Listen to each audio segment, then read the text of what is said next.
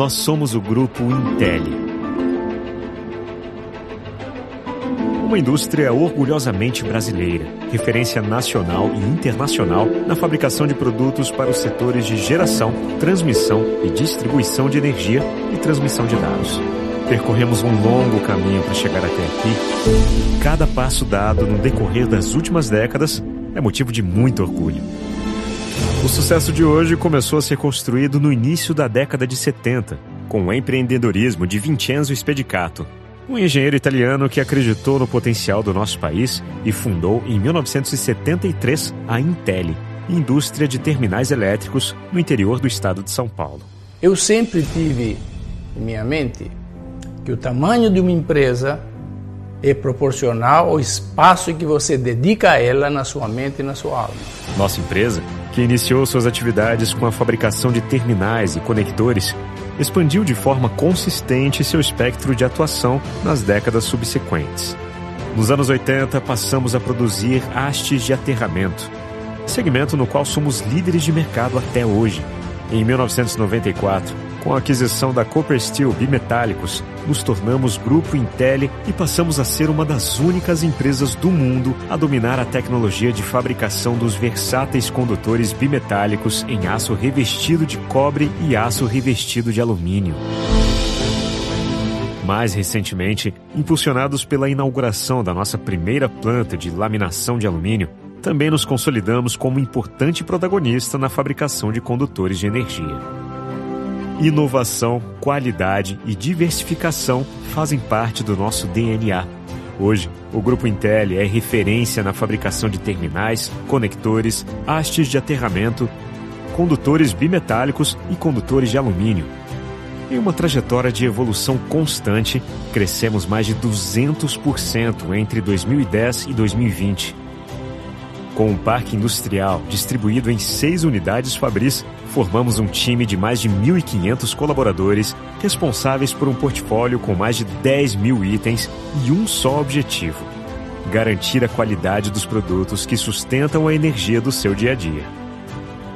Com excelência reconhecida por certificações nacionais e internacionais, como a ISO 9001 e a ISO 14001, atendemos diretamente as principais concessionárias de energia do país Estamos presentes em distribuidores de materiais elétricos em todo o território nacional e exportamos para mais de 80 países.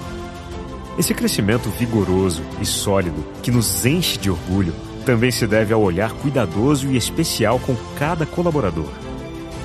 Desenvolver talentos e proporcionar oportunidades de crescimento para que eles permaneçam conosco é um dos principais pilares de nosso sucesso. A alma de uma empresa são as pessoas. Sem elas, é impossível ter uma empresa forte. Responsabilidade socioambiental é outra diretriz-chave em nossa companhia. Comprometidos com a ideia de que progresso e sustentabilidade caminham juntos, Desde 2016, 100% da energia elétrica consumida pelo Grupo Intel provém exclusivamente de fontes renováveis de energia. Além disso, nosso grupo desenvolve e apoia projetos que impactam diretamente as comunidades onde está presente, incentivando a geração de empregos local. Um legado de tradição e inovação nos trouxe até aqui. As conquistas já alcançadas são a base e motivação para seguir construindo uma história de sucesso Renovação constante, aprimoramento e busca por novos desafios é o que nos move a cada dia. Hoje eu sei que na minha mente e na minha alma ainda tem o espaço para caber o mundo. É com os pés no chão e de olho no futuro que o Grupo Intel avança preparado para crescer ainda mais. Uma atuação sólida, responsável e sustentável conectando o presente ao futuro com qualidade, transparência e segurança. Grupo Intelli. thank you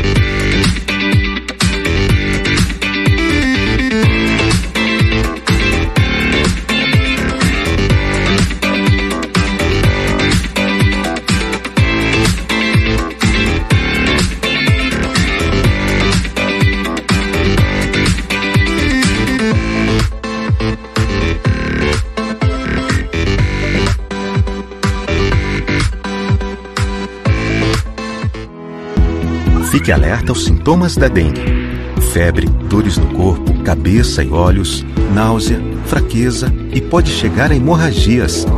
Se sentir algum sinal, procure a unidade de saúde mais próxima. Fique de olho em vasos de plantas, bebedouros de animais, piscinas, entulhos ou recipientes a céu aberto. 80% dos focos estão em nossas casas e qualquer água parada é suficiente. Acabe com os focos e não deixe o Aedes aegypti nascer. Dengue. Se você não eliminar os focos, o mosquito aparece.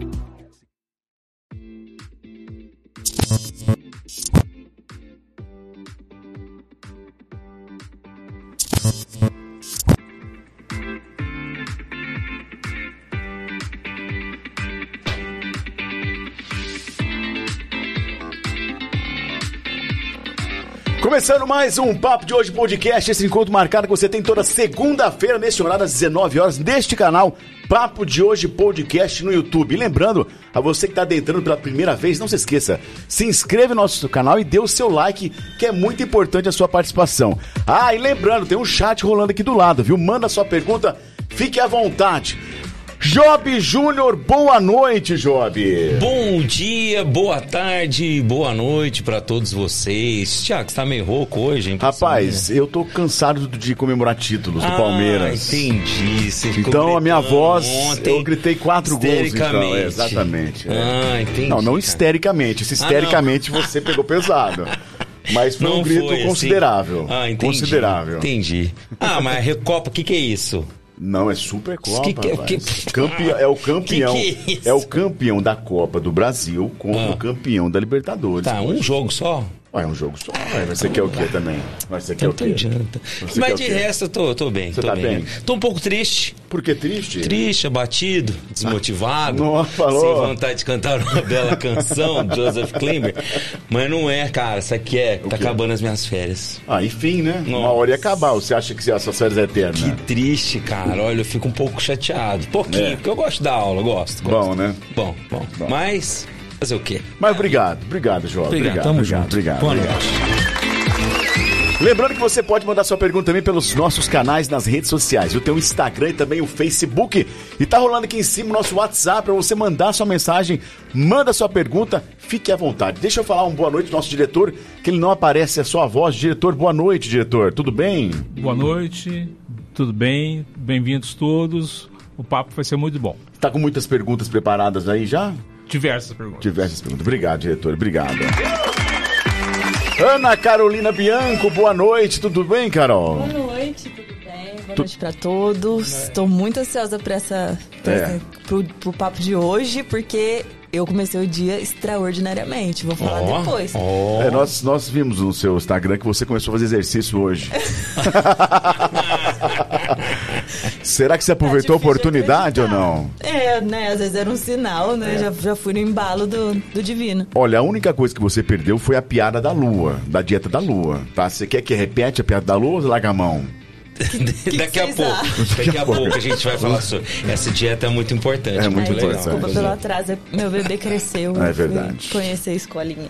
Bom, vamos então anunciar a nossa participação de hoje. Dieta da Lua, low carb, low carb, né? Vege, é, ve, vegana do Dr. Dukan, mediterrânea, da fruta, tem diversas. Os que não faltam são tipos de dieta que prometem emagrecer com saúde. Mas nem sempre é assim, né? São muitos os exemplos de pessoas que enfrentam problemas devido às dietas que não deram certo. O endocrinologista Dr. Igor Rocha, que tem consultórios em Ribeirão Preto e também em São Joaquim da Barra, fala no Papo de hoje podcast com muita informação. E para você que está com dúvida, Doutor Igor, a pergunta que não quer calar: é possível emagrecer sem sofrimento? Seja bem-vindo! Olá, boa noite a todos. Um prazer estar aqui com vocês. É, na perda de peso, o básico sempre tem que ser feito. Então, um plano alimentar adequado, um balanço energético negativo, o próprio exercício físico, que a nossa colega já começou a. Você viu, né? a segunda-feira, né? Comecei, gente. E utilizando algumas medicações para não ter esse sofrimento aí, que é passar fome, comer menos, que todo mundo acaba reclamando bastante, né? Boa, doutor. E me falaram que eu é endocrinologista, viu, gente? Minha voz está hoje falhando, então desculpa, tá? Endocrinologista Diz que eu falei a palavra errada, mas tudo bem, tá, tá valendo, tá valendo. Olha, é bom que você participe, tá? Vou falar novamente aí no chat. Se inscreve no nosso canal, dê o seu like, é muito importante para você participar aí no chat no YouTube. E também pode mandar sua pergunta pelo WhatsApp que tá rolando aqui na tela. Manda sua pergunta e também pelas redes sociais, no Instagram, Papo de Hoje Podcast e também no Facebook, combinado? Agora, doutor, imagino eu que nesta época do ano, você falando em verão e carnaval, o pessoal quer emagrecer de uma hora para outra, né? E aparece assim, aquelas pessoas no consultório que falam: eu quero emagrecer, mas faltam 15 dias para eu viajar. Existe essa fantasia, ou melhor, existe é, poção mágica para isso? É, em 15 dias, 20, realmente essa mágica eu não aprendi ainda. Mas existe pessoas assim. Existe a grande maioria que é uma urgência na, na perda de peso sempre, né? Mas 15 dias tá realmente. É, eu não aguento, a mágica tem que ser mágica. Mas é, ué, mas tem que ser mágica. É igual que é. creme seca a barriga. É, aí velho. muda, não é, mas deixa de ser medicina, né? A gente comentou aqui. Muda um pouco. Vira, vira Não, é- feitiçaria. Porque assim, a gente tem hoje essa abertura das redes sociais e muita gente fazendo mágica, né? Muita gente oferta, assim, coisas absurdas. Imagina que a pessoa, no desespero, ela entra nessa balada e fala: opa, encontrei essa dieta que vai Bom, arrebentar. dieta, e tem eu- bastante, não tem? É, sempre quando a coisa é muito milagrosa, você já tem que pôr um pé pra trás. É igual uma aplicação financeira te dando 5% ao mês aí, já pode pular longe. Então, realmente as coisas mágicas ali normalmente é furada, né? E eu vejo muito, às vezes, estão oferecendo até as canetinhas em comprimido e Que vendendo isso? como suplementação num preço de 30, 50 reais. Aí já vieram muitos pacientes me perguntando isso. E provavelmente não é o medicamento, né? E prometendo mágicas aí na perda de peso, entendeu? Vamos falar um pouquinho, doutor, sobre essa canetinha, né? O Zempic, que todo mundo tá falando. Como é que funciona? Por favor. É, a Ozempic, ela já é utilizada há muito tempo para o tratamento de diabetes e ela já foi aprovada nos Estados Unidos há algum tempo já com o nome de Wegovy. E o medicamento dela é a semaglutida. Então ela é um análogo de um hormônio intestinal que o pouco que você come você já fica saciado, é, inibe fome no sistema nervoso central, ela deixa uma saciedade, uma plenitude no, no estômago, né? o estômago fica mais cheio. Se você acaba comendo errado, ela dá até um pouquinho de náusea. Então ela tem sido uma das melhores armas em perda de peso, sempre fazendo o ajuste de dose. E ela está sendo muito comentada porque recentemente a Anvisa liberou ela para cá somente para perda de peso. Mas a Ozempic já existe há muito tempo, a gente já usa off- off-label, que a gente fala fora de bula, para perda de peso esse medicamento há muito tempo. E a canetinha nova que vai chegar agora é a mesma da Ozempic, só que ela consegue atingir doses bem acima da Ozempic. A dose máxima da Ozempic é 1 miligrama, essa canetinha nova vai conseguir chegar até 2,4 miligrama, mas é o mesmo medicamento do Ozempic mesmo. E é importante falar que essa canetinha é um método de aplicação, né? A gente fala canetinha, canetinha, o pessoal acha que vai escrever, É desenhar um negócio ali, vai fazer uma carinha aqui. Não, assim, ó, emagrecer. Eu vou- não, eu vou escrever aqui, não. É uma forma de aplicação, né? Ela tem uma, Ela é uma uma caneta- forma de aplicação diferente. Ela é uma caneta, né, que vem com o medicamento dentro. Atrás você gira e vai cal- é, ajustando a dosagem. E a pontinha você encaixa uma agulhinha idêntica de insulina. Você faz uma aplicação dela subcutânea. E fala canetinha porque ela tem o formato da caneta, né? Mas é como se fosse a aplicação de uma seringa mesmo no formato de uma caneta. E a quantidade é pequena, né? Então não é uma quantidade grande assim, né? É, a quantidade você começa numa dose bem mínima por causa dos sintomas de náusea, do estômago. Então você começa com 0,25, por exemplo, e vai ajustando dose conforme cada paciente, conforme cada perda de peso. E vale lembrar que é sempre bom é, verificar os exames, ver as contraindicações da medicação, porque tem muita gente usando é, por conta, comprando na farmácia usando e não tendo resultados e culpando o próprio medicamento, que é uma excelente arma aí para perda de peso. Eu ia perguntar isso, pergunta óbvia, quais são as contraindicações É, as, as principais contraindicações são problemas renais, quem já teve um carcinoma de tireoide, quem já teve pancreatite. Então, são algumas contraindicações bem limitadas. E a parte da, de avaliação dos exames de sangue, a gente vai ver a glicemia, né? Porque ela também é um tratamento de, per- eh, de, de diabetes, Diabetes. né? Mas eh, as contraindicações são bem poucas. Ela é um medicamento bem seguro. O, o que me assusta nela são os efeitos colaterais. Né? O senhor disse os efeitos são quais? São vômitos, às vezes. É, os efeitos ah. colaterais, vale lembrar que é um efeito indesejável do remédio. Uhum. Muitas pessoas aplicam e já vêm me perguntando, doutor, não estou sentindo nada. Mas o ideal é isso mesmo, é uhum. é você não sentir nada, diminuir seu apetite e você perder peso. Mas os principais efeitos colaterais é náusea, tem pessoas que evoluem com vômito, o intestino pode prender, às vezes soltar. São efeitos mais gastrointestinais que ela pode causar mais comuns, né? E, e, o acesso tá, tá, tá, tá fácil? Tá, tá, tem disponibilidade no mercado? Receita né? pra mim? Não, não, não é questão da receita, mas é saber mesmo se, se já tem a... a... É, o, hoje Porque foi liberada há pouco tempo uhum. pela Anvisa, né? É, mas ela já tá é, bastante... Tem bastante no mercado devido ao uso para diabético, né? Entendi. Então ela já ah, tem. ela já existia, mas ela foi liberada agora para esse tipo de tratamento. Ah, entendi. É, a caneta que foi liberada somente para perda de peso não chegou no Brasil. Ah, entendi. Mas é o mesmo medicamento da caneta que a gente usa para diabetes, que hum. é a hum. Ozempic. Entendeu? Então ela tem bastante, mas está tendo uma saída muito alta dela. E o, o, o pessoal do laboratório já falou que logo deve acabar ficando em falta algumas dosagens dela, entendeu? Mas por enquanto tá normal. Entendi. E, e é um, O senhor acha que tem visto assim bons resultados mesmo lá no, no, nos tratamentos? Ou talvez vai ser uma modinha? Qual é a sua expectativa?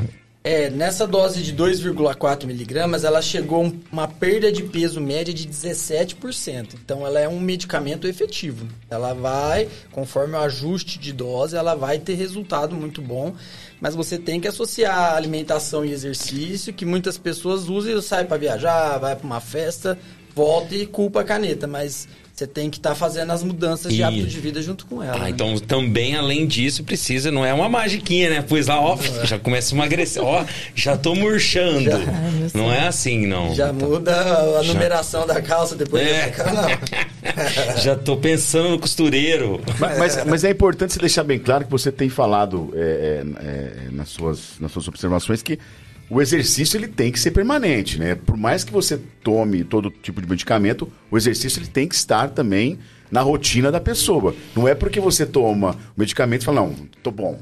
Isso aqui agora é só sentar e esperar emagrecer. É, você consegue fazer uma perda de peso sem exercício, tá? Mas você acaba perdendo muita massa muscular. Bom, detalhe. A massa muscular sua é seu motor. É quem vai fazer você queimar ou manter a sua perda de peso futuro. Então, você perde peso sem exercício, mas dificilmente você vai manter esse peso se você não tiver a, a, o exercício com uma frequência aí, entendeu? Aquilo que a gente estava conversando antes aqui, né? A matemática básica, né? Você tem que consumir menos, né? você tem que comer menos do que você vai consumir para que você gasta para poder ter uma perda, não é, é assim, é, né? tem que consumir menos e gastar mais. Gastar mais. O balanço tem que ficar negativo, o corpo utilizar a reserva nossa que é gordura como fonte de energia, entendeu? E, e, qual tipo de paciente que você indica ao Zempic? Esse tipo de medicamento, no caso? A Ozempic normalmente é para utilização em obesos. MC acima de 30 é a utilização dela MC formal. MC acima de 30. MC acima de 30. A gente acaba utilizando, às vezes, no sobrepeso, em tempos limitados, mas a utilização dela formal é IMC acima de 30. Você fala tempos limitados, isso leva, é, assim, qual é o máximo de tempo que a pessoa pode estar consumindo esse tipo de, de, medicamento? Você pode utilizar ela por tempo indeterminado, até quanto você tiver benefício da medicação. Porque normalmente a perda de peso, a gente tenta é, buscar uma perda em torno de 10 a 15% do peso máximo do paciente. A gente não visa mais buscar um, um peso por altura normal. Porque quando você chega em torno de 15% do peso máximo, o corpo fica tentando buscar o peso antigo. Então os hormônios da fome aumentam, você fica tentando voltar aquele peso. Então, se você não manter o tratamento é, com mudanças de hábitos, você vai fazer o efeito sanfona, que é o que todo mundo comenta. Então é igual um paciente meu disse. O ganho de peso é igual um balão de bexiga de festa. De festa. Você soprou, ele inchou. A hora que você perdeu um pouquinho, ele já não tá mais com aquela elasticidade. Vai ganhar rapidinho se você não, não trabalhar na, na sustentação lá. que interessante, eu não sabia disso. E para parar, tem alguma, alguma forma gradual? Não, não dá para parar de uma hora para outra, não tem problema. Só que quando voltar, você tem que fazer a titulação de dose do, da mínima novamente, entendeu? Se for para voltar. Hum, entendi. E é muito importante lembrar também que tem outras coisas envolvidas. Então, é muito comum a parte de, de do obeso estar, tá, às vezes, com os hormônios desregulados. principalmente a testosterona. Então, na gordura, a gente transforma, principalmente o homem, você transforma o hormônio masculino em feminino por uma enzima que chama aromatase. Então você acaba aumentando o hormônio feminino no homem e esse hormônio feminino bloqueia a produção do masculino. E o hormônio masculino baixo, você vai, não vai ter tanto ânimo para exercício, perde massa muscular, então você vira uma bola de neve, entendeu? Por isso que eu sou uma moça, tá vendo? eu sou uma mocinha já aqui, ó, do jeito que era. É que a gente tava falando. Eu, eu por exemplo, sou quase um especialista em dieta, em tratamento. Eu já fiz muitos. Sei que a culpa da, de, da maioria deles não dá certo é por mim mesmo, né? Porque a gente acaba Isso esperando. é bom assumir, né? Não, mas é, é verdade. É. Porque a gente vai conhecendo tanto. a gente vai conhecendo tanto tratamento que a gente acaba descobrindo, né? E eu acho que aquela. É um investimento muito caro, doutor. Esse medicamento, ele tá no mercado, assim, uma faixa de preço? tem noção alguma coisa assim ou não? É um medicamento um pouco mais caro, mas isso que você comentou, vale sempre a pena lembrar o seguinte. A obesidade hoje é uma epidemia no mundo, é, é uma doença e não é o preconceito de falar, é só fechar a boca e fazer exercício. Tem que ser levado em consideração que é uma doença e tem que ser tratada.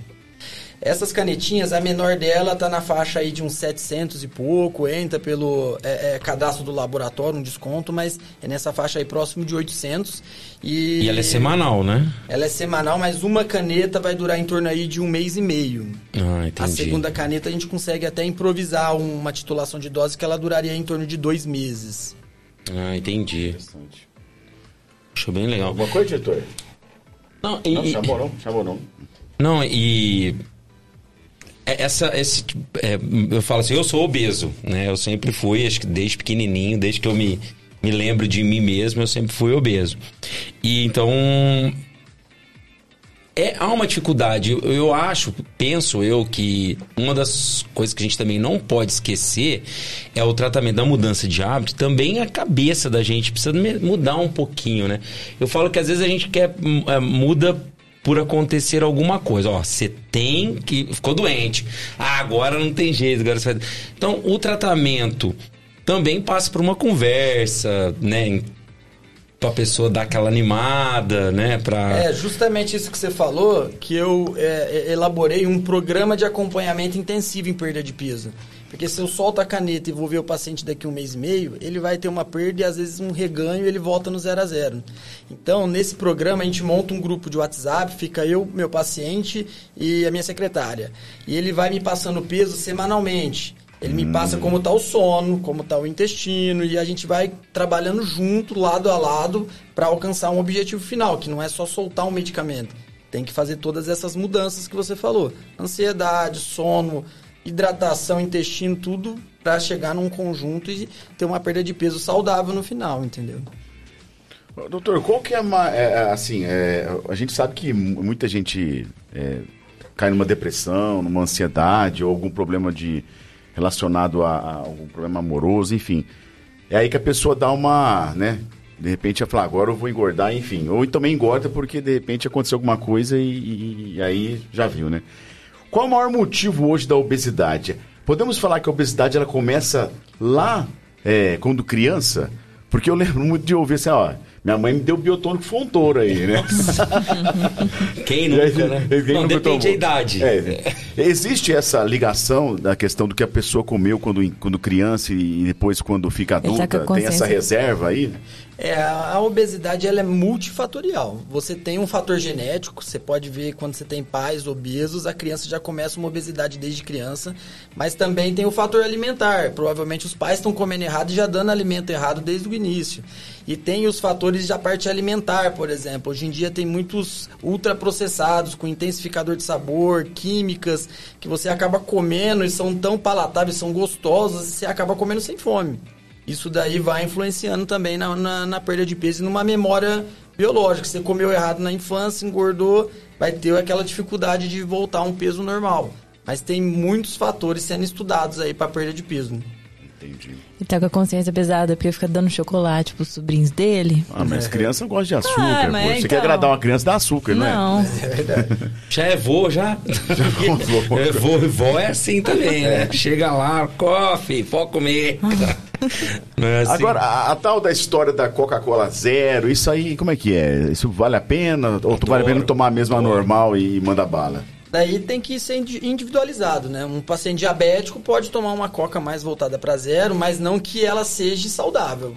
A coca é cheia de produto químico, mesmo a Coca-Cola zero, os alimentos zero açúcar, você engana seu cérebro com adoçante.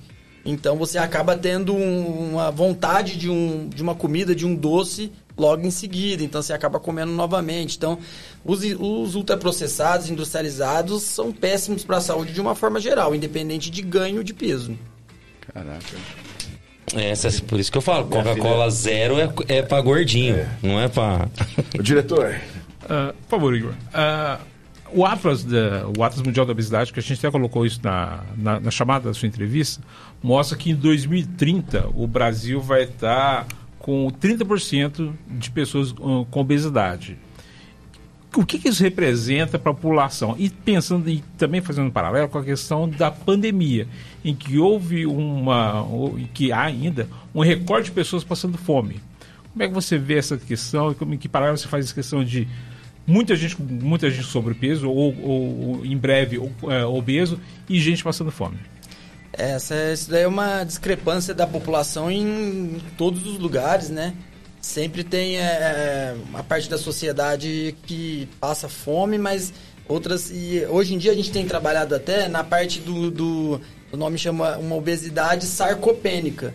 A pessoa pode estar com peso acima, mas com uma massa muscular bem abaixo. Entendeu?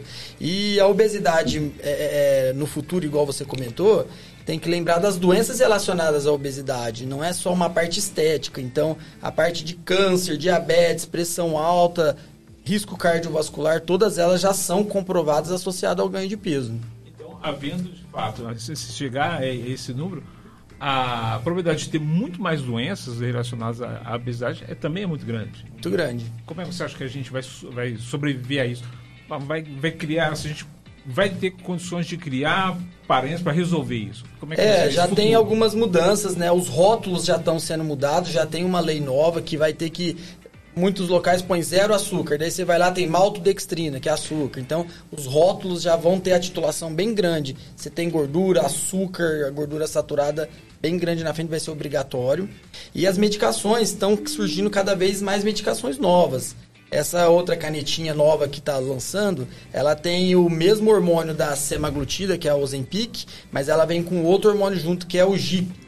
Então a perda de peso dela está sendo comparada à, à, cirurgia bariátrica. Então vão surgindo os novos medicamentos aí que o estudo em perda de peso está muito forte. Doutor, a, a bariátrica. Hum, pois não, pois não, É uma solução? Porque a gente tem assim, é claro, né, que a, a gente sempre enxerga na mídia aquilo que faz, aquilo que sai um pouco da curva. Então vocês têm lá o Faustão, uh, o Boninho, que assim, que emagreceram muito e que fazem propaganda aberta de que assim, a gente resolveu o nosso problema de, de gordura porque a gente fez a bariátrica.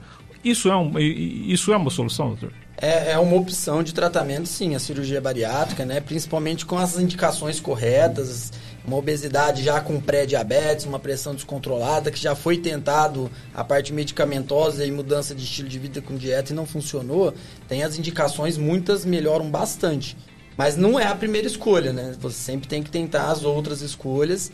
E em torno de 50% dos pós-bariátricos, se não muda o estilo de vida, acaba retornando ao peso, o reganho de peso. Então, tem que tudo estar tá, né, no, no, na somatória aí de um mais um, senão o básico tem que ser feito. É, perdas e ganhos. Muitas pessoas no pós-bariátrica trocam uma compulsão de uma comida por outros tipos de compulsão. Então já tem estudos de um pós-bariátrico entrando em jogos, no alcoolismo, você muda um, uma vontade excessiva, um vício, para outro.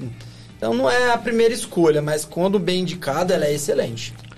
A questão psicológica, então, tem um peso grande. A, a, a, parte psicológica tem um peso muito grande e é, é individual, né? Tem aquele paciente mais compulsivo, tem o mais ansioso que belisca, então você tem que estar tá fazendo o diagnóstico e diferenciando bem. Hoje entrou agora recentemente um medicamento novo para compulsão alimentar, é a lisdexanfetamina. É o antigo Venvance que é utilizado para déficit de atenção. Agora eles lançaram com o nome de Juneve e ele é uma das principais escolhas para compulsão alimentar. Carol, Já tá anotando ali, já. celular de uma vez. assim. Carol, vou dar uma dica pra você. Depois você pode voltar e assistir no, Facebook, no YouTube, tá? Não precisa. Agora, Vou pedir busca do laboratório. doutor, você falou sobre novos medicamentos, né? Recentemente, no, acho que foi no Fantástico, né? Falaram sobre a pílula do exercício físico. O que, que seria isso? Esse é o seu preciso. É, é pílula da atividade física, na Mas eu verdade. precisava hoje essa de manhã. eu viu? também desconheço. Eu não vi, não. Isso eu Não, vi, é sério, trouxeram, não, foi uma reportagem, foram até falando da, da, da Ozempic, né? E falaram sobre esse desenvolvimento dessa pílula da atividade física. Não conheço também. Não dá um chute desconheço pra também. você levantar do sofá aí. É, porque vai de repente, Será que, né? será que é aquelas que aumentam o metabolismo? É, e Seria essa que seria do exercício uma- eu desconheço. Não tem Porque como as fazer. pessoas hoje usam bastante termogênicos, é isso que fala? É, os termogênicos, é, os naturais, às vezes, se ele te der um ânimo pro exercício físico, vale a pena. Mas os que funcionam em perda de peso, normalmente tem medicamentos que são proibidos, uma efedrina, por exemplo, que você acaba dando uma acelerada no metabolismo, é, mas tem o risco de arritmia cardíaca. Então, a gente, eu normalmente não utilizo pretena, a não sei esses naturais que o paciente acaba fazendo uma atividade física mais intensa, daí vale a pena. Será que então a Ritalina funciona um pouco assim? Eu tomo Ritalina. Ela funciona muito bem pra mim. Eu me acalmo, eu consigo me concentrar e tira a ansiedade e eu paro de beliscar mesmo. Fico sem fome. A Ritalina Eu- faz uma perda de peso em vários pacientes também. Mas uma opção seria esse alisdexanfetamina também é tratamento para déficit de atenção. Às vezes você testar um medicamento novo, não, não sei o seu diagnóstico, depois eu vou te passar certinho o número. mas tem que ser avaliado, é uma opção para déficit de atenção e que faz uma perda de peso, mas tem que ser titulada a dosagem também. Normalmente é acima de 50 miligramas que ela começa a fazer um efeito em perda de peso em compulsivos, entendeu? E a compulsão, ela entra naquela tríade. É, você tem que comer sem fome, é, sem controle, sente um mal-estar no final e arrepende daquilo lá. É a- essa tríade aí que. Ah, entra eu aqui. tenho isso, gente. Todo mundo tem isso. Eu Agora- principalmente. Falando sobre outros medicamentos, a gente tem o chip da, da beleza, né? Que a, mulher, a mulherada usa e usa também pra emagrecer. O que, que você fala sobre isso? É, o chip da beleza hoje ele não é aprovado pela Anvisa. Então ele é utilizado o gestrinoma mais para um, alguns tipos de tratamentos ginecológicos. Ele acaba tendo um, um- um ganho de massa muscular, é, perda de gordura. Ele faz um efeito anabólico. Mas ele utilizado para a parte de emagrecimento, ele ainda não é aprovado. Então ele é um medicamento manipulado e a gente já pega vários efeitos colaterais, às vezes de acne em mulher, é, é, a parte de, de masculinização na mulher, hepatite já pegamos também um caso, e muitos dos chips eles são absorvíveis. Então, depois que começou um efeito, ele dura seis meses no corpo. Então, eu particularmente não uso o chip da beleza aí. Ele ainda na endocrinologia é bem criticado, mas quando eu tenho as indicações corretas, às vezes numa menopausa ou num, num caso ginecológico, às vezes, mas para beleza ele ainda não é aceito, entendeu? Tem, tem muito caso de socorro, assim, como o senhor disse que tem, já pegou alguns casos, assim, conta pra gente alguns, claro, sem revelar o nome, mas assim, conta algumas coisas assim, o senhor já viu absurda, falou assim, ó, gente, mas onde que você tá querendo chegar? Teve, teve alguma coisa assim que você poderia falar pra gente? Teve um caso que eu lembro bem, uma, uma mulher que veio com, com a queixa principal dela que ela queria fazer reposição de testosterona para fins de estética.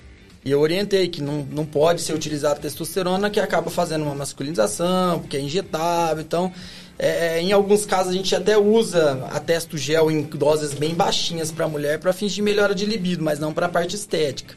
Então, orientei bem ela, mas ela voltou depois de uns 6, 7 meses. E ela voltou, a hora que ela entrou, eu Oi, pensei, doutor. é um paciente trans. Ele daqui deve ser um trans. Foi entrando, foi entrando. Ela, doutor, você lembra de mim? Eu sou fulana. É, eu acabei utilizando por conta na academia e agora eu queria que o senhor fizesse a minha voz voltar ao normal, a parte de, de clítoris aumentou. Eu falei, agora já não, Não tem volta, mais né? o que a gente fazer, já teve os efeitos indesejáveis, né? Mas tem muito de academia também, né? O pessoal de academia é, acaba prescrevendo tudo quanto é hormônio, medicamento, e quando dá os problemas, eles chegam todos lá direto para mim, não volta pra academia lá, né? Então o pessoal. o problema da, vai pra. O pessoal da academia acaba que todo mundo tá bem, tá funcionando para todo mundo. Mas os que dão errado não estão voltando lá para reclamar, né? Voltam na parte E- médica. e- mas assim, tem muita gente que por desespero acaba fazendo outras coisas, assim. É, é sempre mais beleza mesmo. É, é sempre mais a parte, Parte estética, estética. de beleza, né? A pessoa quer um- uma urgência, quer alcançar aquilo lá à custa de saúde, à custa de qualquer coisa. E daí já fica mais perigoso, né? A gente tende a começar a, a diminuir o, o- metabolismo com quantos anos? Ou isso também é individual? É bem individual, eles comentam acima de 30 anos já começa uma perda do- da taxa metabólica, mas vale muito a massa muscular. Então, se você tá com uma atividade física sempre regular, você vai ter mais massa muscular, você vai ter uma taxa metabólica basal mais alta. Agora, às vezes, uma, uma menina de 20 anos nunca fez nada na vida, tá com o peso normal, mas você vai ver a massa muscular dela tá baixinha, taxa metabólica dela baixa, a hora que ela beliscar uma coisinha errada, ela vai começar a ter um ganho de peso futuro, entendeu? Agora, chega a, a influenciar no metabolismo pessoas que, é, de repente, com, na adolescência, tomam muito remédio para emagrecer, né? Tem, tem Proporex, esses milagres. Isso tende a, a, com o passar do tempo, a influenciar no metabolismo? O metabolismo tende a, a diminuir ou não tem nada a ver? Então, quando faz uma perda de peso irregular, você perde a sua massa muscular e peso tudo junto. Vai tudo junto. Vai tudo embora junto. Então você tem que trabalhar na parte de, de perder só a massa gordurosa, mantendo a massa muscular para não ter esses problemas. Então você perdeu o peso, mas perdeu a sua massa muscular. Daqui um pouco você fez o efeito sanfona, você ganhou sua gordura. E daí, como sua taxa de metabolismo vai estar mais baixa, porque você tem menos motor, menos músculo, a perda de peso vai ser muito mais difícil. Porque já está a taxa metabólica basal mais baixa. Então, no gráfico da bioimpedância, que é aquela máquina que vê massa magra, massa gorda, é, vê gordura visceral, você vê certinho, a, a massa muscular vai caindo, a taxa metabólica cai junto. Você ganhou massa proporcional. muscular, você ganha taxa metabólica basal. Então você tem mais motor para estar queimando mesmo parado aqui. Eu tô queimando caloria é, é, basal, entendeu? O negócio é E, e musculação. como que é a primeira consulta? Já tem essa avaliação de bioimpedância? É, normalmente em primeira consulta a gente faz a máquina de bioimpedância, avalia o paciente. De acordo com a taxa metabólica basal, a gente já monta um plano, plano alimentar inicial com balanço energético para baixo, né? Em alguns casos a gente associa nutricionista junto, sempre fazer multidisciplinar é legal. E a gente solicita os exames gerais, hormônios, colesterol, insulina, diabetes, glicemia, tudo. E daí as vitaminas ajusta, o hormônio ajusta, as medicações a gente vê qual que é mais apropriada para cada um e vai acompanhando muitas vezes com esses programas que eu te falei, que É, às vezes a gente fica mais lado a lado do paciente aí e semanalmente consegue às vezes já mexer numa medicação. Não vou ver o paciente só depois de um mês, um mês e pouco, entendeu? É da importância de um profissional, né, doutor? Com- Acompanhar, porque às vezes essas pessoas tentam, já tentou de tudo, fazer, ah, não, eu consigo fazer, e de repente não tem, não tem aquele. não vê o resultado e acaba falando, ah, mais uma que não deu certo, né? Mas a, a pergunta que eu ia fazer é com relação a. voltando um pouquinho no caso da obesidade. Muitas vezes, por exemplo, no meu caso, eu não tenho aparentemente nenhum problema. Não tenho problema de pressão alta, não tenho problema. Sempre que eu faço meus exames regulares, estão todos normais, mas meu problema é obesidade. Mas eu sou uma bomba relógio. Né? Eu sou. Porque isso no futuro vai causar alguma coisa. E, e, e a maioria da população, às vezes, como eu também, às vezes não tem noção disso. Vai comer, ah, normal. Acho que tá normal, ah, tá fortinho, hein? Mas não, né? Num futuro, isso provavelmente, muito provavelmente vai dar algum problema. É, aumenta muito a chance, porque você fica com aumento de gordura visceral, isso é um processo inflamatório crônico no seu organismo, fora os problemas às vezes articulares, por mais que a parte metabólica sua você tenha uma genética muito boa. Então a gente já assistiu palestras que chamam obesi- ob- a obesidade saudável. Você vai lá e você dosa glicemia, colesterol, você faz um check-up, a pessoa tá com IMC de, de obesidade grau 2, 3 e tudo normal entendeu? Mas vai aumentar risco de câncer, risco de outras patologias. A doença que está na moda agora da parte da obesidade, que tem se comentado bastante, estudado, é a gordura hepática, a esteatose. Então a esteatose, você vê um, um, um, fígado gorduroso, essa gordura vai inflamando e fazendo fibrose. E isso a longo prazo pode evoluir para uma cirrose, por exemplo. Uhum. Então, é, por mais que os exames estejam normais, você tem que estar tá se cuidando para. Muita gente fala, ó, fulano apareceu um câncer de intestino do nada. Não é do nada, muitas vezes ele não está se cuidando, comendo errado, já está acima e aparece, entendeu? Mas assim. E essa gordura visceral, ela é reversível? Ela é reversível. Se, se você começar a fazer uma perda de peso, por isso que entra a parte de circunferência abdominal. Se você estiver perdendo circunferência abdominal e na própria bioimpedância aparece a gordura visceral, dá para você perder e normalizar ela sim, tratamento correto. Doutor, qual que é a importância nisso tudo da água? Porque tem gente que tem uma dificuldade danada de tomar água, né?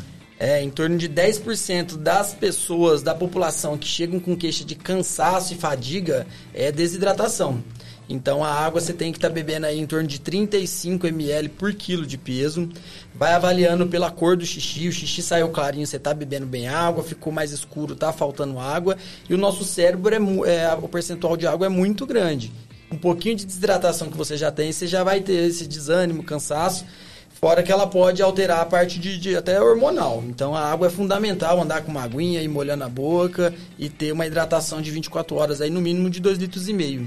E as pessoas que optam pela água com gás? Ela é diferente ou ela pode ser substituída? A água com gás pode sim ser utilizada principalmente para você tentar sair do refrigerante. Então, você utiliza uma água com gás, limão e gelo, laranja e gelo, você põe um pouquinho de sabor e tenta é, sair do refrigerante, enganando aí com uma água com gás sem problema. Então não tem problema. É, não se, tem eu, se, eu, se eu então... optar pela água com gás em vez da água normal, não tem problema. Não tem problema. Hum, legal, legal. Chegou eu tomo per... água com cevada. Cerveja engorda, doutor? Ixi. Cerveja engorda? Não, cerveja... quem bebe engorda. Quem bebe ela. É, o problema é que o que bebe junto com ela, né? Também. É, a cerveja, ela Só é só, um... vamos tomar uma cervejinha aqui, ó, o patrocínio da Salles Beer. Agora não pode falar que engorda. Pode, lá, lógico. A, pessoa, a maioria das pessoas são conscientes, né, doutor? Eu acho que são... É, sabe, todo mundo sabe, sim. Mas a cerveja, cada lata equivale a um pão francês em caloria, então... Caraca. Um pão francês? então ela é bem calórica. Mas... É uma padaria, rapaz. é, eu já sabia, já Caraca. sabia. Chegou uma pergunta aqui, doutor. É, deixa eu pegar aqui. Cadê, cadê, cadê, cadê, cadê? Uhum. Hipotiroidismo realmente pode ser uma desculpa para não emagrecer? É, o hipotiroidismo descompensado, a pessoa fica com uma taxa metabólica, com um metabolismo mais lento, e ela fica demasiada, lenta, com memória baixa, sonolenta, mas isso num hipotiroidismo descontrolado. Então, o TSH acima de 10, 20, acima de 150. Nível máximo, né? Aí você vai olhar para a pessoa, ela está inchada mesmo, você vê no hormônio e você faz a reposição hormonal do hipotiroidismo, a tendência é você normalizar aquilo lá e o ganho de peso a partir daí não tem mais relação com a tireoide, você desincha. Então, essa desculpa do Ronaldo Fenômeno aí, que foi a tireoide que inchou ele, não tá caindo. A tireoide. Sim, aqui a tireoide aqui, ó. Tem nome, é uma nova marca. Lançar nova marca. Temos, temos aqui também. Mas deixa eu só terminar isso aqui, rapidinho. Tem umas aqui, ó. Deixa eu pegar aqui, senão Tá bombando o chat aqui, é. né? Qual a suplementação básica para quem faz atividade física? É, a suplementação também, né? Tem que ser individualizada, mas eu gosto de utilizar muito whey protein e de diversas formas. Para quem quer ganhar massa muscular uma hora após o treino, mas até para uma perda de peso. Então você pode pegar uma refeição que você acaba extrapolando um pouco mais e tomar um whey protein isolado uns 40 minutos antes. Vai chegar sem fome e comer mais controlado. Então o whey é uma opção muito boa, sempre balanceando na quantidade de proteína dia. Não adianta você extrapolar na proteína também. O whey substitui uma alimentação? O whey você pode trabalhar substituindo uma refeição. Eu gosto pessoalmente de fazer isso. Não que ele seja completo, mas ele vai ser uma refeição proteica com caloria baixa que você vai tirar, acaba que você vai. É, você tira uma besteira que você iria comer, um salgado, um lanche, entendeu? Porque a proteína é o alimento que mais dá saciedade para o nosso organismo. Então o whey dá para ser utilizado assim também. Agora, outros suplementos, a creatina é muito boa para massa muscular. Então, whey e creatina combinam bem aí para ser utilizado. Qual o papel da creatina? A creatina, ela faz um, um, edema muscular, onde inchou um pouco o músculo, a fibra muscular cresce mais rápido. E ela é principalmente uma fonte de, de daquele exercício de força, de explosão. Então ela faz uma ajuda nesses exercícios, principalmente de musculação, de esporte também. Melhora o rendimento. Melhora também essa, o exercício de explosão. O rendimento já é outro caso. Você não vai melhorar o tempo de um corredor porque você entrou com a creatina, entendeu? Entendi. Mas às vezes o seu exercício de força ganha rendimento, sim. Tá. Podemos dizer até que é uma recuperação melhor. Uma recuperação muscular melhor também. Certo. É... Uhum. Pode, pode. Não, não, eu tô, não, não. hoje eu estou tão. Minha, tá passando muita coisa na minha cabeça aqui hoje. Pode perguntar. Não, não, não é, não é pergunta. Não. Às vezes, igual eu vejo muita gente falar assim: ah, eu vou na academia para poder comer né? Porque seria. Ah, é, aí é conta, come né? à vontade, mas também tem que tomar muito cuidado, né? Não é só porque tá pode comer. Às vezes tá passando daquele mas, limite ou tá comendo errado, né? Mas, doutor, é questão do chocolate, o doce, porque penso eu que o doce é o maior problema de todo mundo, né? Pelo menos o meu é. Doce. É, o que fazer? Tem algum remédio que tira essa, essa, essa, essa, essa vontade de doce que a gente tem em excesso?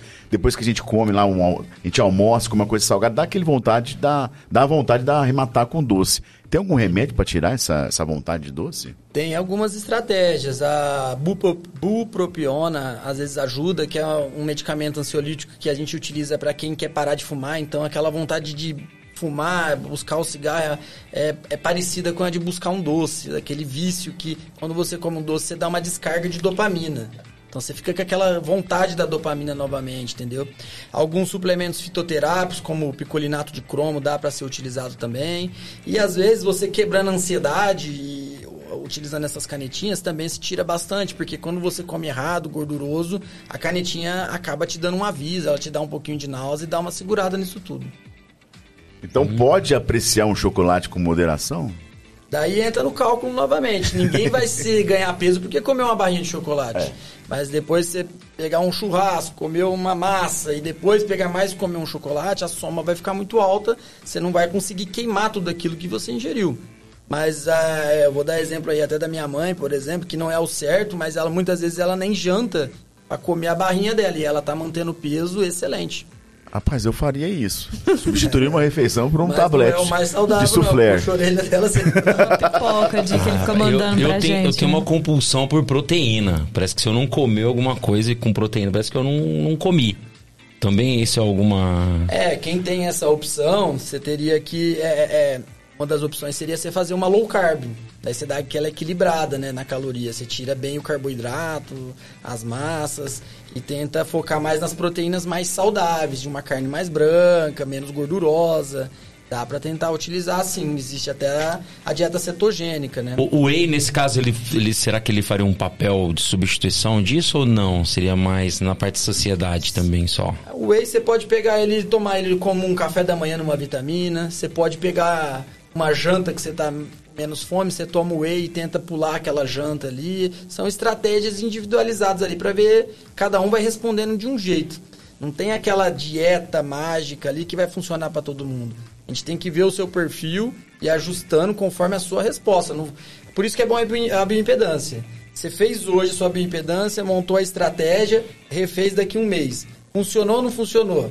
Perdeu gordura, ganhou massa? Opa, estamos no caminho certo. Por mais que o peso às vezes não, não tenha oscilado tanto, entendeu?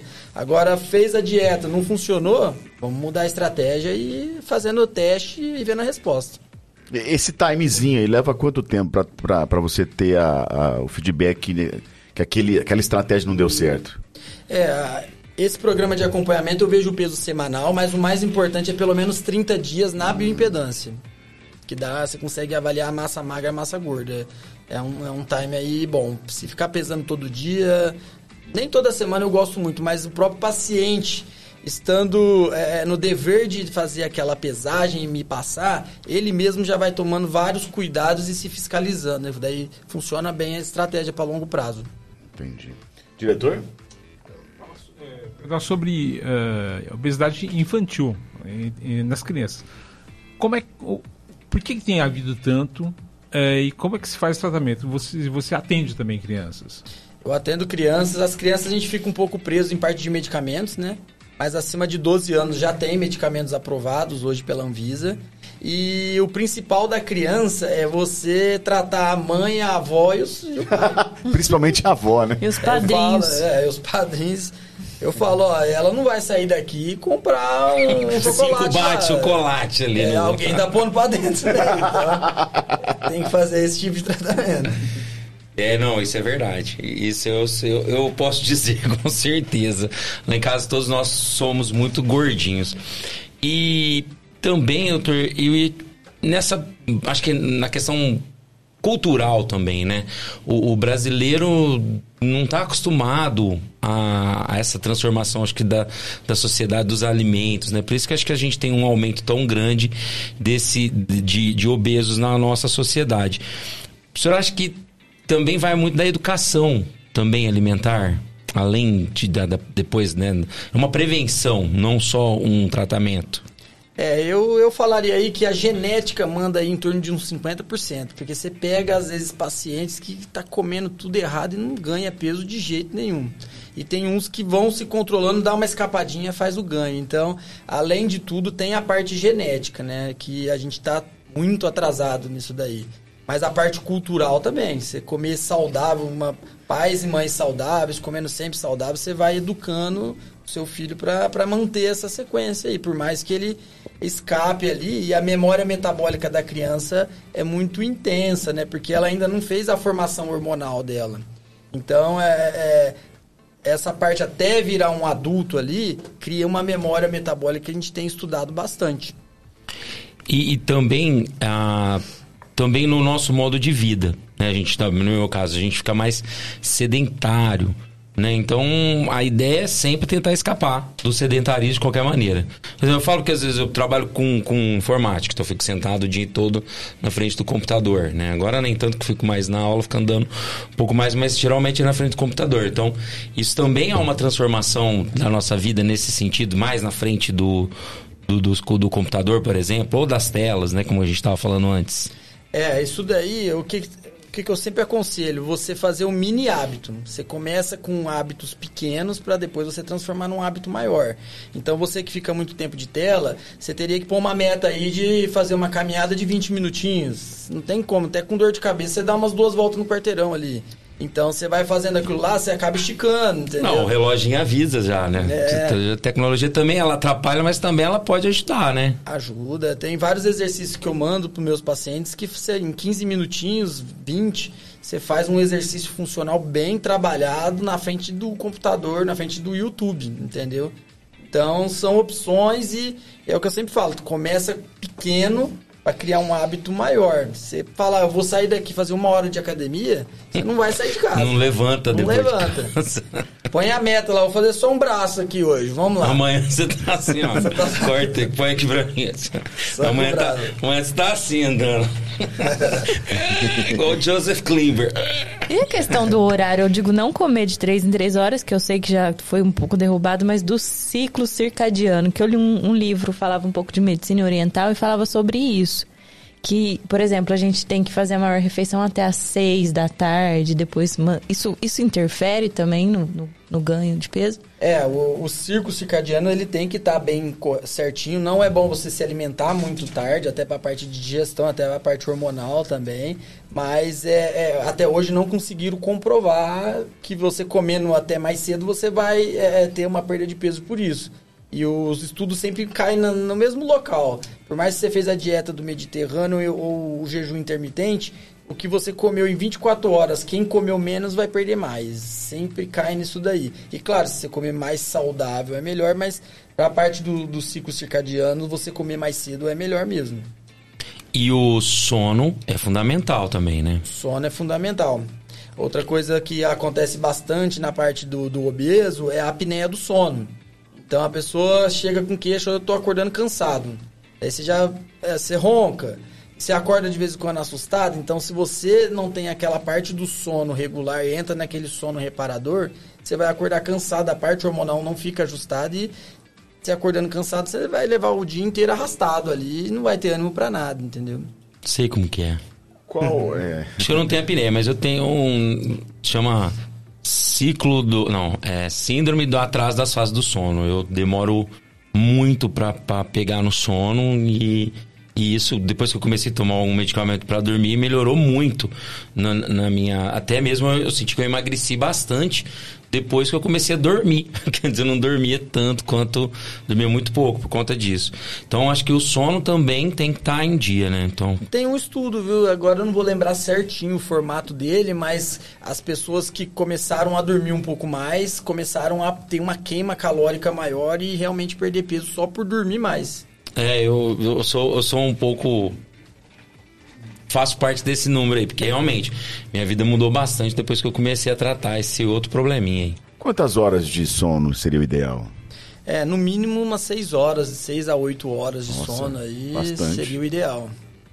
Bastante, 6 horas, 8 de sono. Não precisa acordar às 4 horas da manhã pra correr. Não, mas é Tá. muito, né, coisa, né, cara? E questão do horário também, né? Porque tem o, o horário do pico de, de melatonina, que entra naquele no ciclo também, né? É, a melatonina, hoje a gente utiliza bastante o suplemento melatonina, né? Mas ela é produzida e ela, durante o sono, e ela é inibida bastante por causa de luz, tela, então, é, você se afastar de eletrônicos, luz, você acaba produzindo um pouco mais cedo a melatonina e entrar no seu sono reparador um pouco melhor aí, entendeu?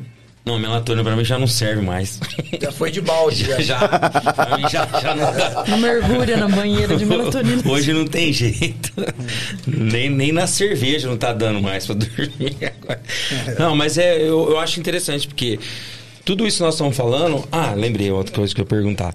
E a- o pessoal hoje está mudando o hábito de, de, de alimentar, por exemplo, o veganismo. O, é uma coisa boa ou não? É, pode ser, mas sem exagero. Como que é? Eu acho que é porque é- eu, eu nunca me imaginei isso, como eu disse.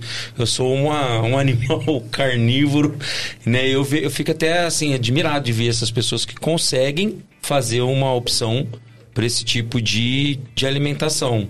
Mas precisa fazer um acompanhamento também? É, o vegano tem que acompanhar mais de perto ainda, né? Porque ele pode ter déficit de algumas vitaminas, do ferro, da B12. É uma opção, sim, mas é igual eu te falei, tem que acompanhar mais de perto e é muito difícil você conseguir a ingesta de proteína de 24 horas sem a carne. Mas tem muitos que vão pro cogumelo, grão de bico, conseguem, mas é bem mais difícil. Mas como é que um vegetariano ganha massa muscular? É, ele também teria que otimizar a parte proteica fora da carne, ovo, queijo, cogumelos e às vezes suplementar ele, né?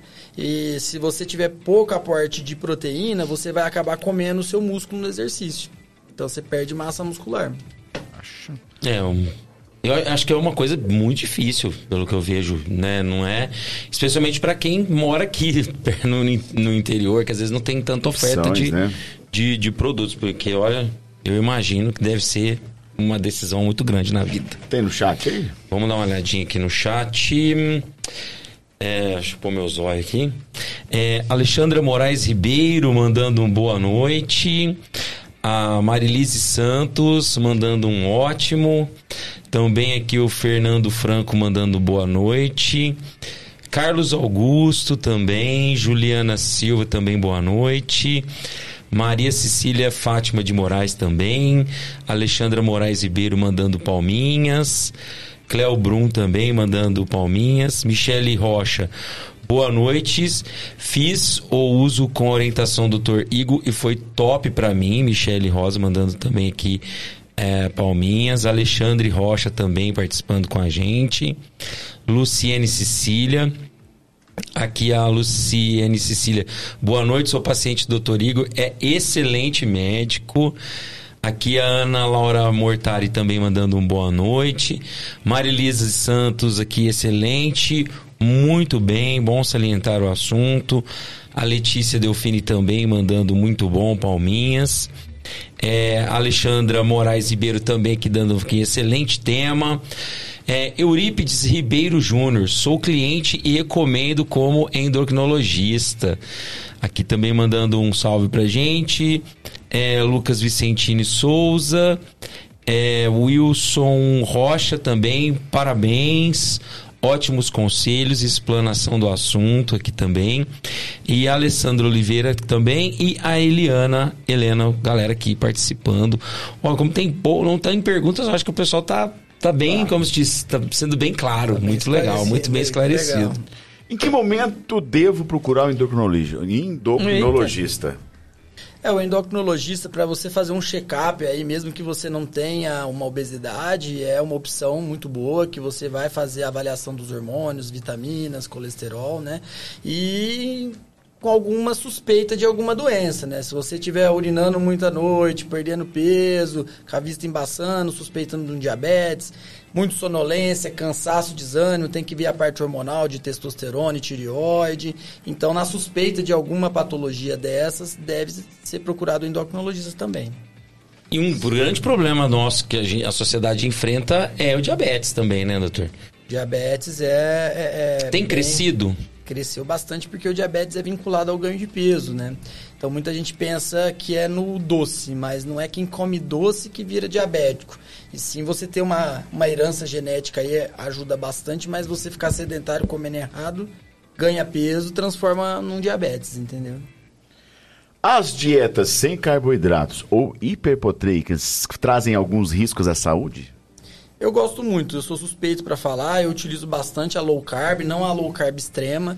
Eu utilizo ainda um pouco dos carboidratos complexos, de arroz integral, uma batata doce com moderação.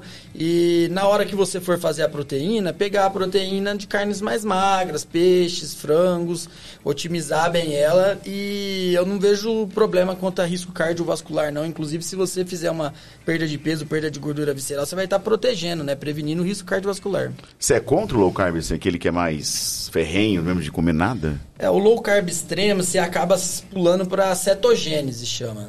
E a cetogênese, você está utilizando, você corta bem o açúcar, o carboidrato, você começa a utilizar só a gordura como fonte de energia, que é a acetona. Então você deixa o sangue mais ácido, vamos dizer assim.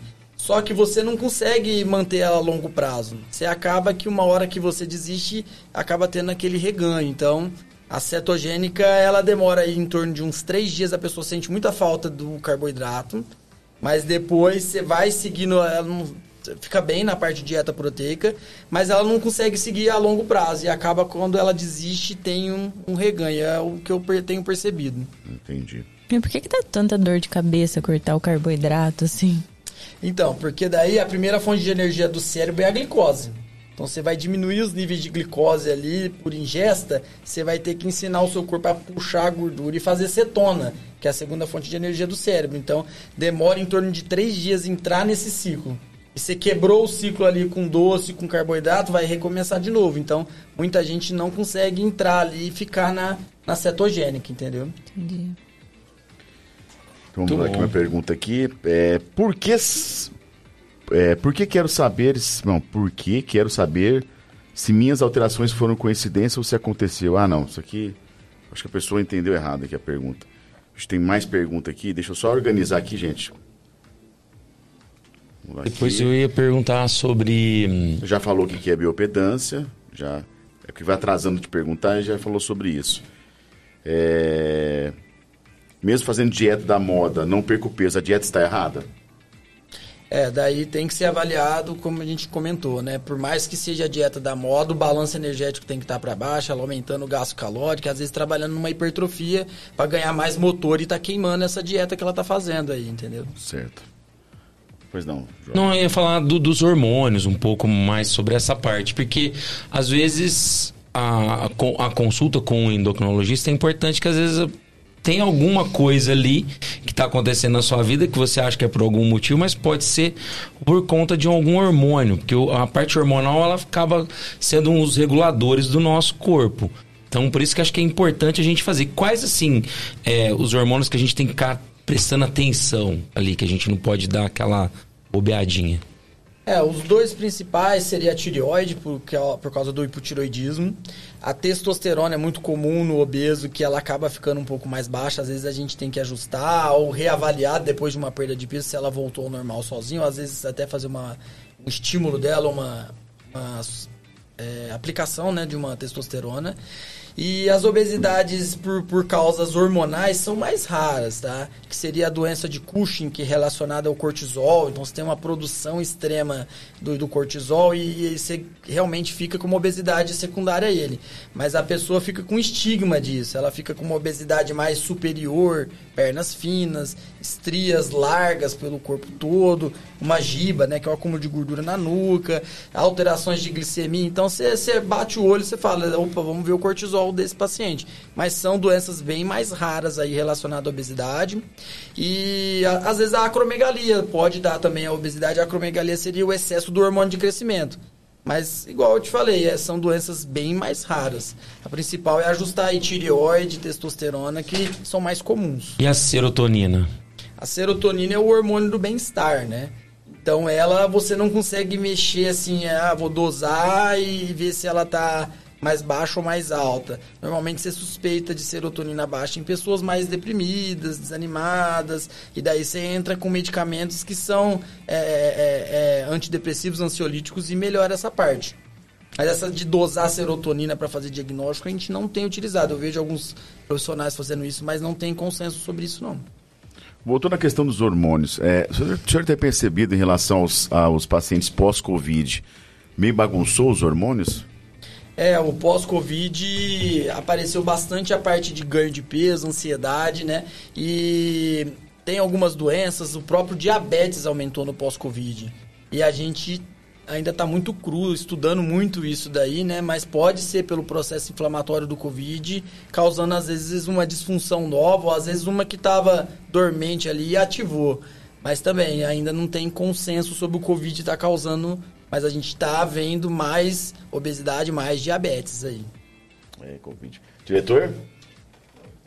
É, sobre xenical, durante muito tempo foi muito usado, né? Não sei como se ainda é hoje. É uma boa opção para quem que precisa é, perder peso? É, é, o Xenical é o Worldstat, né? É, ele pega em torno de 30% da gordura que você comeu e elimina ela nas fezes. Então é uma opção, uma opção bem mais leve. Eu utilizo ela normalmente junto com outros medicamentos, como uma sibutramina, como o análogo de GLP-1, que são as canetinhas, às vezes faz é, é, é uma obstipação, uma prende o intestino. E daí, nesse momento, você acaba associando um Orlistat, regulariza o intestino, já fazendo uma perda de peso. Mas é um medicamento bem seguro, mas a perda de peso dele é bem, bem fraquinha, assim. Não é, só, ele sozinho não vai ter grandes resultados. Hum, pois não, Carolina. Eu quero saber o que é a dieta da lua. Essa eu sou Não, mas você quer saber, você quer saber a verdadeira ou você quer saber a piada? Ah, eu, eu sou especialista de dieta da lua. Dieta da lua é assim, ó, você pode comer tudo menos a lua. Nossa, que bosta. É, eu já fiz tanta dieta na minha vida que ó, essa aí foi a que mais deu certo pra mim. essa que eu tô aderindo sempre.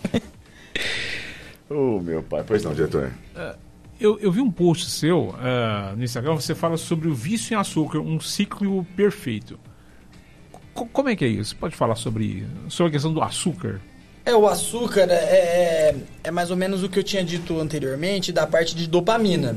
Então você acaba, a hora que você ingere o açúcar, você tem aquele, aquela é, descarga de dopamina como uma recompensa. E aquilo lá dá um bem-estar. E daí depois, esse bem-estar, você vai querer ele novamente. Entendeu? Então você entra naquele ciclo. Eu tive um bem-estar, vou querer ele novamente. Daí você acaba ingerindo doce. Entra também no cigarro, o bem-estar que é a pessoa que é viciada em cigarro. Entra em outros vícios também, entendeu? Igor, qual foi a, a dieta mais absurda que você já viu? E que alguém chegou e falou que estava fazendo.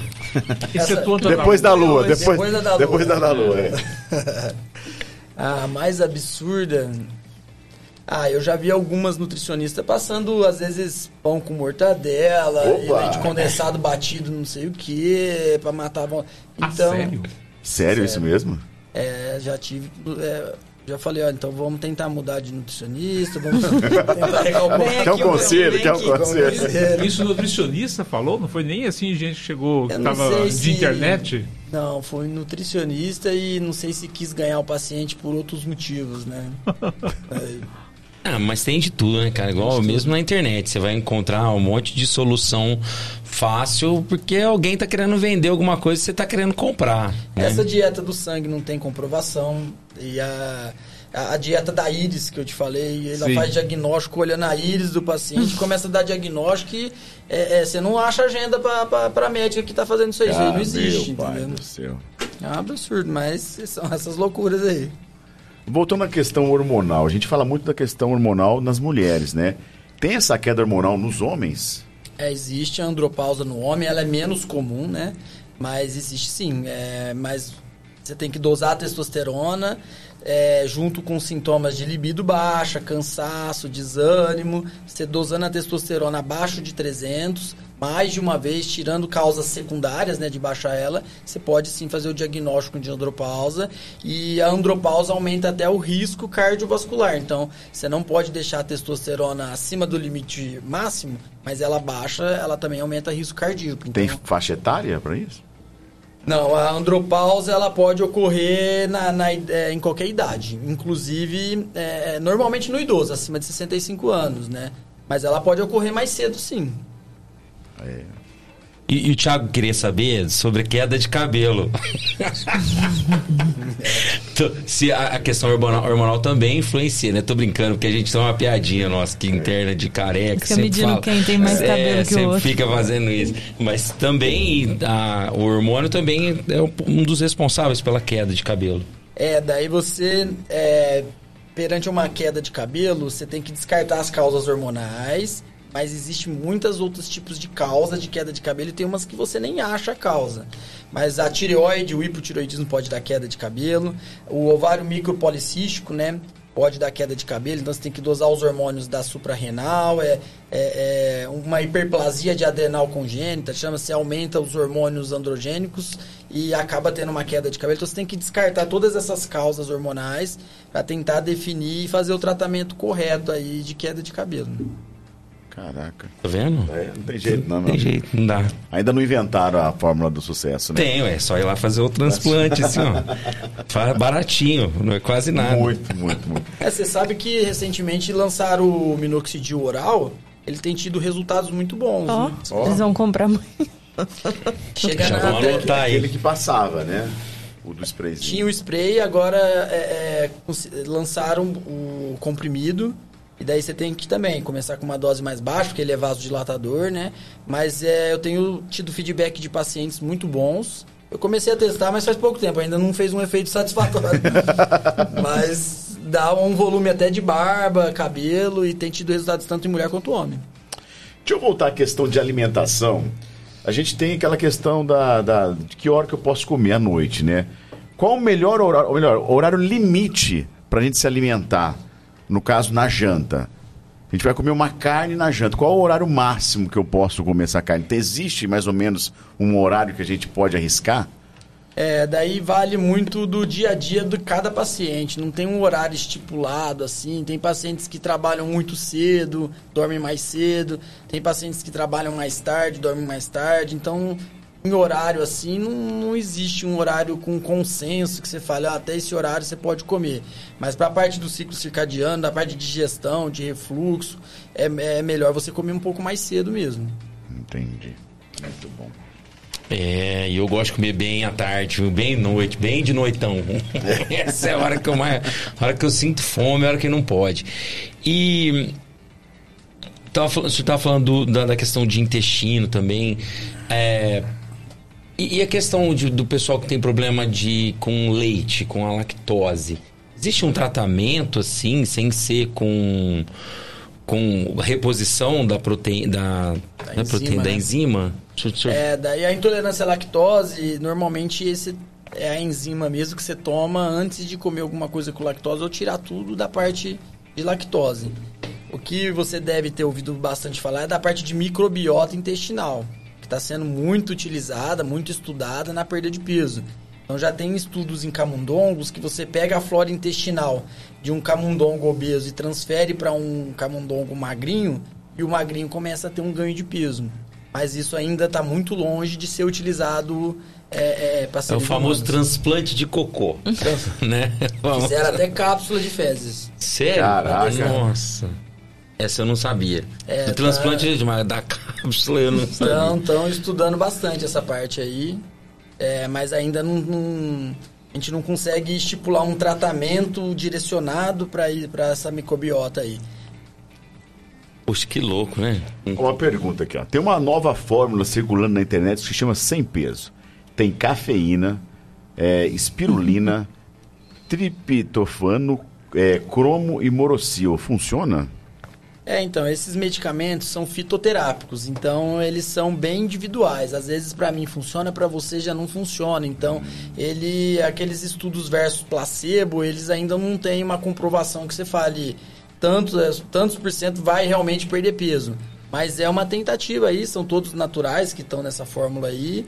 E você pode manipular, às vezes, por preço muito mais barato do que essa promessa que eles põem num rótulo e saem falando como promessa mágica, né? Ou seja, mal não vai fazer. É, tem, é, o, o cromo é o que eu te falei da parte do doce, né? São fitoterápicos, a cafeína tem gente que sente mal-estar de palpitação. Teria que testar e a reavaliar. Eu uso um pouco de fitoterápico, mas coadjuvante, não sozinhos assim, entendeu? Você falou da cafeína, né? Qual que é a importância da cafeína no exercício físico? É, a cafeína ela aumenta a termogênese, ela dá um ânimo, né? Só que você tem que avaliar bem certinho a dose. Tem pessoas que conseguem tolerar doses maiores, se sentem bem, mas normalmente em cápsula vários pacientes se queixam de ansiedade, palpitação e, e o tiro sai pela culatra. Em vez dele treinar mais, ele sente mal-estar e vai embora, entendeu? Porque café é vida, você sabe, né? Eu não bebo café. Não? Café é vida, porque se eu não tomo café de manhã, eu mato um. É, mas aí já é problema na cabeça, né? Não, é não. Não, mas eu, eu tenho esse problema. Se eu, se eu não tomo café, nossa, eu fico extremamente mal-humorado. O dia todo, assim, parece que é um. Isso é sei. vício, doutor? É vício ou é doença mesmo? É os dois, né? É os dois. Não, mas a cafeína ela é uma ótima opção aí para dar estímulo, até como um termogênico aí, ela tem é um dos termogênicos mais estudados aí, dá para ser utilizado tranquilo. Não, e, e pra- o café, eu falo assim, é quase um. É, para quem mexe com programação, professor, que é aquela hora que você dá aquela escapadinha, toma aquele café, dá aquela animada e também dá aquela desligada. Mesmo para quem faz programação, essas coisas, é fundamental ter justamente por causa disso, porque às vezes tá naquela correria o escape, né? Igual que para quem fuma, vai fumar um cigarro, da mesma forma. Então, além de também, para mim, ser um. Já meu dia melhora muito a partir do momento que eu, que eu tomo um, um cafezinho. Nossa, café. As duas coisas que eu mais tomo na minha vida, café e cerveja. Então você tá bem. Um para estimulante. acordar, outro para dormir. um para animal para acalmar. A questão dos, dos produtos integrais, como é que é? Isso é, é válido? É, os produtos integrais, eles estão mudando bastante essa rotulagem, né? Porque o que você pega bastante é um produto dizendo que é integral, na hora que você vai ver tem 10% Essa de farinha né? integral, o resto é farinha normal. Então, eu utilizo bastante um aplicativo que ele chama Desrotulando. Muito bom isso. Você tem ele, é legal. Você tira uma foto do código de barra do alimento e ele te dá uma nota de 0 a 100, por exemplo, 30. Daí ele te mostra por que, que é 30. Ó, tá muita farinha branca, tem açúcar, tem isso. E daí você põe melhores opções. Ele te direciona para alimentos que realmente são integrais, realmente são zero açúcar, para você fazer trocas inteligentes na hora da compra, entendeu? É bem legal. A farinha branca, então, é um vilão. Vamos dizer assim. Depende para quê. Um diabético, por exemplo, a farinha branca, assim que digerida, ela vai virar açúcar. Então, se você conseguir tirar bem a farinha branca, é, é um tratamento aí para coadjuvante junto pro diabético, entendeu? E qual que é a diferença da farinha branca para farinha integral? As duas têm calorias, só que a farinha branca, ela vira açúcar muito rápido. Então você faz um pico de açúcar, a insulina derruba esse açúcar, vai te dar fome muito mais rápido.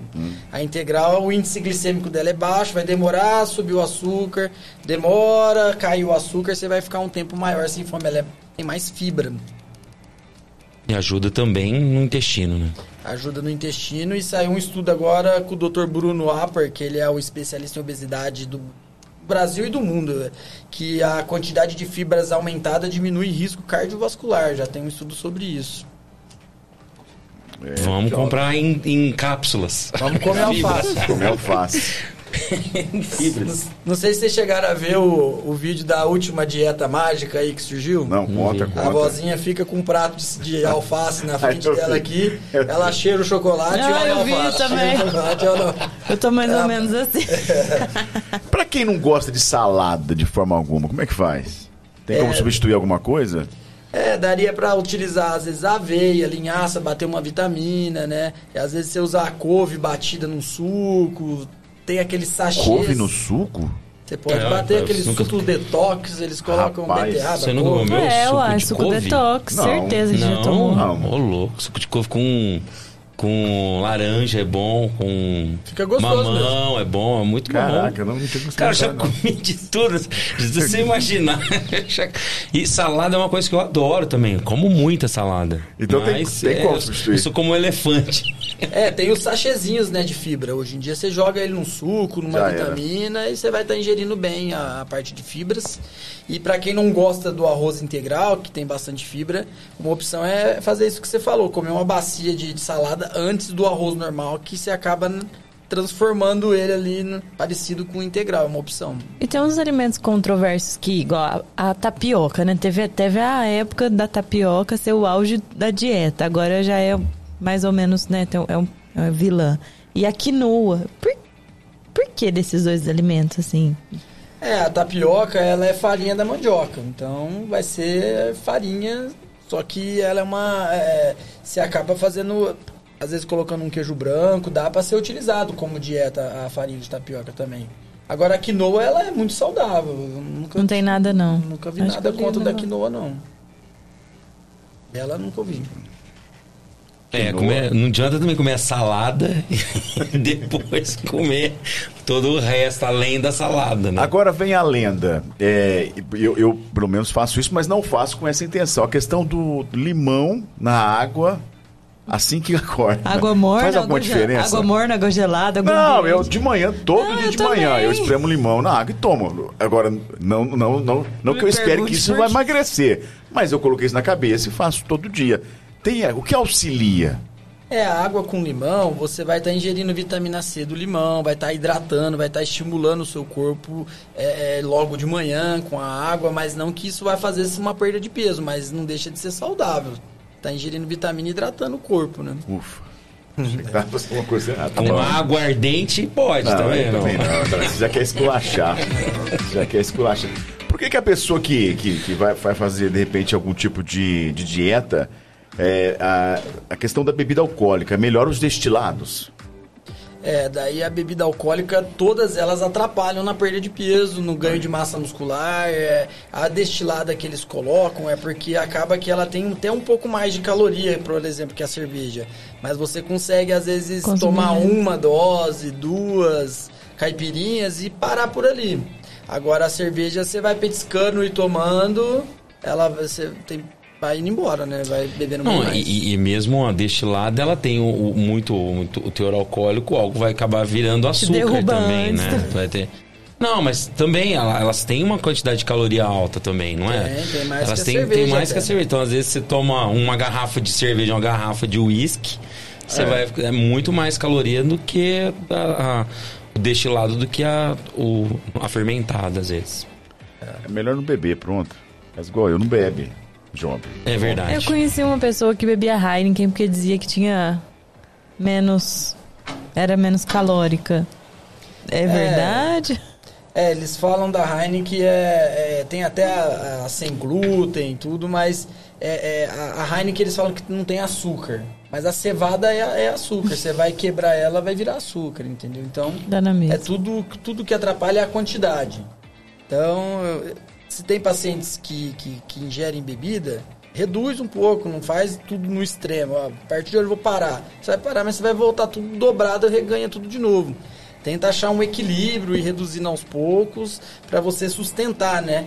É muito melhor você ter uma constância uma é, é, do que você ter alguns dias perfeitos e depois retomar tudo, entendeu? A questão é dosar, né? Questão Não, tudo tem, limite, tem que ter um limite. Não né? coma Tudo- sete pães, tudo- coma um só. Tudo, em- é, como se diz, minha mãe fala, tudo em exagero faz mal. Até a água, né? Que você pode morrer afogado. Tem gente no chat aí que dá um alô aí? Não, não, aqui tá tranquilo. Ah, não, tem sim, peraí. Peraí que o meu não atualizou aí, aqui. Tem peraí. bastante aí. Desculpa, eu não tinha atualizado aqui. É, cadê? Onde que eu parei? Eurípides aqui. Lucas também mandando um salve. A Maria Cota, muito bom. Wilson Rocha, parabéns, ótimos conselhos, explanação do assunto. Alessandro Oliveira também aqui mandando um abraço. A Eliana Helena, boa noite. Tremor Vaz, parabéns, Igor, pela entrevista. Quem mais aqui? É... E Igara, Igara ou Igara Rocha, também mandando um salve. Juliana Martins. E se vocês que estão aqui acompanhando a gente e ainda não se inscreveu no nosso canal, aproveita, se inscreve a gente aí agora.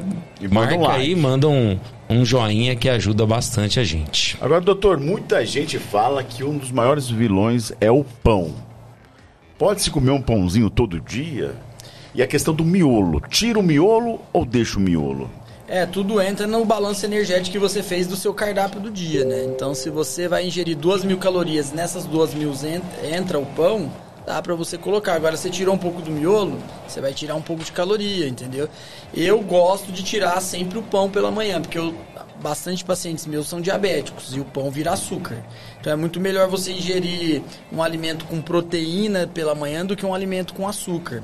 E o pão entra nessa daí que a gente estava conversando. O pico de açúcar vai ser mais alto.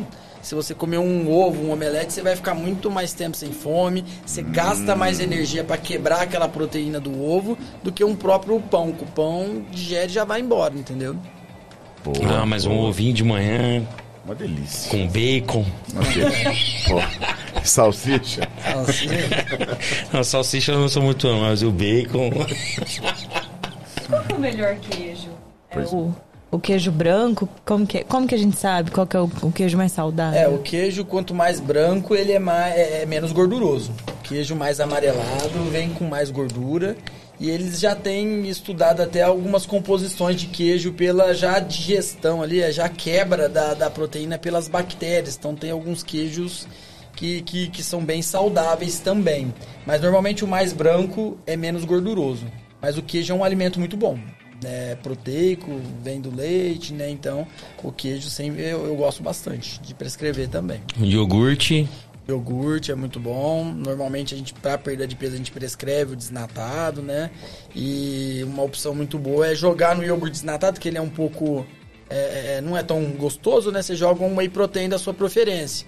Então tem whey de chocolate com avelã. Você joga ali no seu Danone, misturou, põe uma fruta, uma granola, vira uma refeição muito saudável e proteica. Interessei, falou avelã. Nutella, ele quer jogar Nutella A, já iogurte. a- a banana, ela tem muito açúcar. A banana é uma fruta com alto índice glicêmico. Qual que é? é claro que você vai falar, ah, depende, mas a, a maior. É, quantas bananas no máximo que a gente pode comer por dia? Assim? Porque as pessoas falam, ah, ó, come uma fruta à tarde, a pessoa come banana. Ah, ó, de manhã Um uma melão. fruta. Banana de manhã, à tarde banana. É, daí vai entrar, por exemplo, o, o, o nadador Phelps, ele tem um gasto calórico em torno de 8 mil calorias dia. Ele pode comer Ah, um cacho de banana é, ali que tranquilo. não tem problema nenhum. É. Mas normalmente em torno de quatro frutas por dia a banana entraria nessa. Uma de manhã, uma pós-almoço, uma tarde, uma noite. E sempre associando uma fibra com ela, uma aveia, uma granola, que é ajuda bastante. Sempre associado a uma fibra. É, E- a e- fibra ajuda E bastante. a questão das vitaminas, doutor? Elas são assim. Basta eu ir lá comprar um. um não vou falar a marca aqui, mas aquele potinho lá que o Luciano Huck fazia propaganda lá e tá resolvido os meus problemas. É, o polivitamínico, sem você, você é, comprovar um déficit de vitamina, ele não ajuda em nada. Suas vitaminas estiverem todas ok, você toma um polivitamínico, o excesso vai ser eliminado. E algumas vitaminas que são lipossolúveis, você pode até fazer uma intoxicação, deixar ela num nível que não é saudável. Normalmente as vitaminas lipossolúveis é a D, E, K e a. São essas quatro. Então, normalmente, o que a gente faz? É, pelo sintoma seu, a gente já direciona o tipo de vitamina. Se está em déficit, a gente repõe. Então, é, é- é muito comum a vitamina D tá baixa por causa do sol. A vitamina B12, é, é, muitos medicamentos atrapalham a absorção da vitamina B12, protetor gástrico, ou mesmo se não tá com uma ingesta de, de carne adequada. E daí ela começa às vezes com sintomas de formigamento, cansaço na perna. Você vai ver, você faz uma reposição básica ali e já melhora tudo isso. Então, Hoje o consenso é você repor uma que você comprovou que ela tá baixa, e não sair soltando polivitamínicos aí, entendeu? Muito importante. Então, a- aquele, aquele famoso lá, como que é? O Do, do, do salmão lá, como chama? Ômega 3. Ômega Ômega 3. 3. Come, Ômega 3. ômega 3. É. Ômega 3 Mas é é a mesma bom, né? coisa. É bom. O ômega 3 é uma gordura saudável, né? Então, é- é- ele não faz mal pra você, mas ele não tem comprovação ainda do benefício dele cardiovascular. Já saiu um estudo de um ômega 3 ultra puro nos Estados Unidos que conseguiu comprovar isso daí, mas não chegou no Brasil. Então ele é um, um antioxidante, é uma gordura saudável, então é- é- ele vai fazer bem, mas ainda não comprovou ah, esse benefício dele todo, entendeu? Entendi, mas, mas é bom tomar, né? Às vezes a gente vê, vê, assim, esse pessoal fazendo uma propaganda, ah, toma, igual, gasta. Mas assim, também tudo vai pela dieta, né? O que a gente come, comer bem. Tudo vai pela dieta, exatamente. Doutor, a questão do Gatorade. Gatorade, ele engorda ou não engorda? Isotônico. Isotônico, né? É, os isotônicos, ele tem o açúcar, né? Mas pra parte de hidratação, ele é muito bom. Então, você fez um exercício. Normalmente, o que você perdeu de peso no exercício, você tem que é, repor e o ideal é isotônico. Então, você perdeu um quilo na sua corrida, você tem que repor um litro. E o isotônico hidrata muito melhor. Ele tem um pouquinho de caloria, mas tudo vai entrar no balanço alimentar seu, do tanto que você gasta, do tanto que você faz de exercício. Então hoje o ideal é saber a quantidade de calorias que eu gasto para me manter em pé. Isso é importante. Exatamente. Então, normalmente a gente utiliza a taxa metabólica basal da bioimpedância, mas existe alguns testes até mais fidedignos, que são aqueles que você coloca a máscara, faz a esteira, e daí pela quantidade de oxigênio que você está respirando e gás carbônico soltando, você consegue ver certinho o tanto que você está consumindo ali da glicose ou gordura, dependendo da intensidade do treino. Então são coisas mais específicas que os atletas usam muito aí e fica, é, fica mais exato, entendeu? Doutor, e o sal? Sódio. Sal é vilão. O sódio você tem que ter uma quantidade adequada de 24 horas. Pouco sal também faz mal, entendeu? E o sal ele é iodado. Você precisa do iodo para estar produzindo vitamina D. Então antigamente o sal não era iodado, era muito comum o bócio. E de de lá que vem aquela, aquele apelido cretino. É o cretinismo, é, é- é- é o hipotiroidismo por falta de iodo, que tem o bócio, e a pessoa fica toda lentificada, meio bobona ali, e era é, o, o vulgo cretinismo, entendeu? Mas o sal tem que ter, não exagero, mas tem que ter o sal na alimentação. E o iodo a gente tem- é, praticamente só vem no- pelo sal. Hoje em dia, porque é obrigatório a quantidade do sal é, iodado, a gente não tem mais essa falta. Tem suplementos de iodo, mas são casos bem es- específicos aí. Eu praticamente não utilizo o iodo como complementação, não. É porque o pessoal fala, ah, não posso comer muito sal, porque senão eu vou engordar mais, é porque ah, o, o Coca-Cola Zero vem muito io, vem muito sódio, então por isso que ela engorda mais que a outra. E eu também já ouvi falar assim, ah, mas eu tomo uma, eu quero emagrecer rapidinho, eu tomo um diurético e já resolvo meu problema. Então já ouvi até esse tipo de coisa. Isso tudo é só para eliminar água. Exato. As variações de peso muito rápidas normalmente são variações de água corporal, não de gordura. Ah, isso é legal. Então, é, você entrar com, com furosemida, lasix, você perde aí. Os lutadores, é, é, é, eles chegam a, a entrar em saunas, fazer exercício, eles chegam a perder mais de 10 quilos só de água. Chega lá todo desidratado, faz a pesagem, depois volta a comer, beber, volta a estrutura dele pra uma luta e ele encaixar certinho no padrão que ele quer de, de peso da categoria, entendeu? Essa reidratação demora muito ou não? A reidratação, porque só água é difícil você hidratar bem, viu? É, é, os isotônicos, água de coco, você tem que ter os sais minerais para você absorver um pouco mais, senão ela vai passando é, é, e eliminando. Então, a- a- O certo é fazer os sais de reidratação e, e fazer. Se ele perdeu esses 10 quilos, teoricamente ele teria que repor 10 litros. E o principal com os sais, né? Isotônicos. Muito bem. Muito bom. Pra você que tá aí no nosso canal, por favor, se inscreva no nosso canal, dê o seu like, é muito importante. Manda sua pergunta, participa. Toda segunda-feira às 19 horas. Lembrando que esse, esse episódio aqui vai estar disponível no Spotify, tá? A partir de amanhã você acessa o Spotify lá, Papo de Hoje Podcast. Também vai estar lá o nosso episódio em áudio para você ouvir em qualquer lugar, aonde você estiver e o que você estiver fazendo. É o Papo de Hoje Podcast. Vamos pro nosso A Hora do Café, pra gente trocar um pouco de experiência, figurinhas que nós consumimos durante a semana. Ou seja, para você que não conhece, esse momento é a hora que a gente vai compartilhar o que nós consumimos na semana. Seja um livro, uma série, um filme, um prato de comida ou então alguma experiência diferente que você tenha tido durante a semana. É, eu vou falar aqui, mas eu quero compartilhar já com a minha irmã que nós vamos falar aqui sobre a série, né, da Netflix que tá bombando e tá todo mundo falando que estreou na quarta-feira passada, que é da Boate Kiss, né? Todo dia, mesma noite. Todo dia, mesma noite. É uma série, assim, que te deixa muito apreensível. E eu nunca fiquei tão chocado, assim, uma, uma, nunca um filme, uma série mexeu tanto com os meus sentimentos igual essa mexeu. De fato, é uma série muito pesada. E para quem de repente tenha esquecido do que aconteceu ou tenha visto somente é, nos canais é, de jornal, né, na época do jornal, não sensibilizou, assista a série que você vai ver é, pela, pela, pela ótica de quem de fato sofreu e sofre até hoje, que são os pais. Não é isso, Carol? Por favor, complemente a minha a hora do café. Todo dia, mesma noite. É uma minissérie, né? É, foi, foi escrita em cinco capítulos, baseada num livro de uma jornalista. Ela demorou sete anos para poder escrever. E eu achei muito interessante porque ela não explora a morte, não é um entretenimento que explora a morte. O primeiro capítulo já traz toda a tragédia, não é spoiler, né? Porque aconteceu. E depois fica toda a série em volta da injustiça, que até hoje não tem ninguém preso. É uma série muito pesada. Eu, como mãe, nossa, fiquei angustiadíssima. São várias cenas que eles trazem à tona e eu li que todos os principais personagens ali que eles retratam são nomes fictícios, mas foram todas histórias reais. Tava um bafafá de que as famílias estavam processando, mas eles já se, se manifestaram oficialmente que não, eles já sabiam da série. E eu acho isso, foi uma abordagem muito interessante porque você sai com essa sensação de injustiça não foi com a gente, mas é, é, ela, eles fizeram de uma forma que os, os atores mergulharam muito.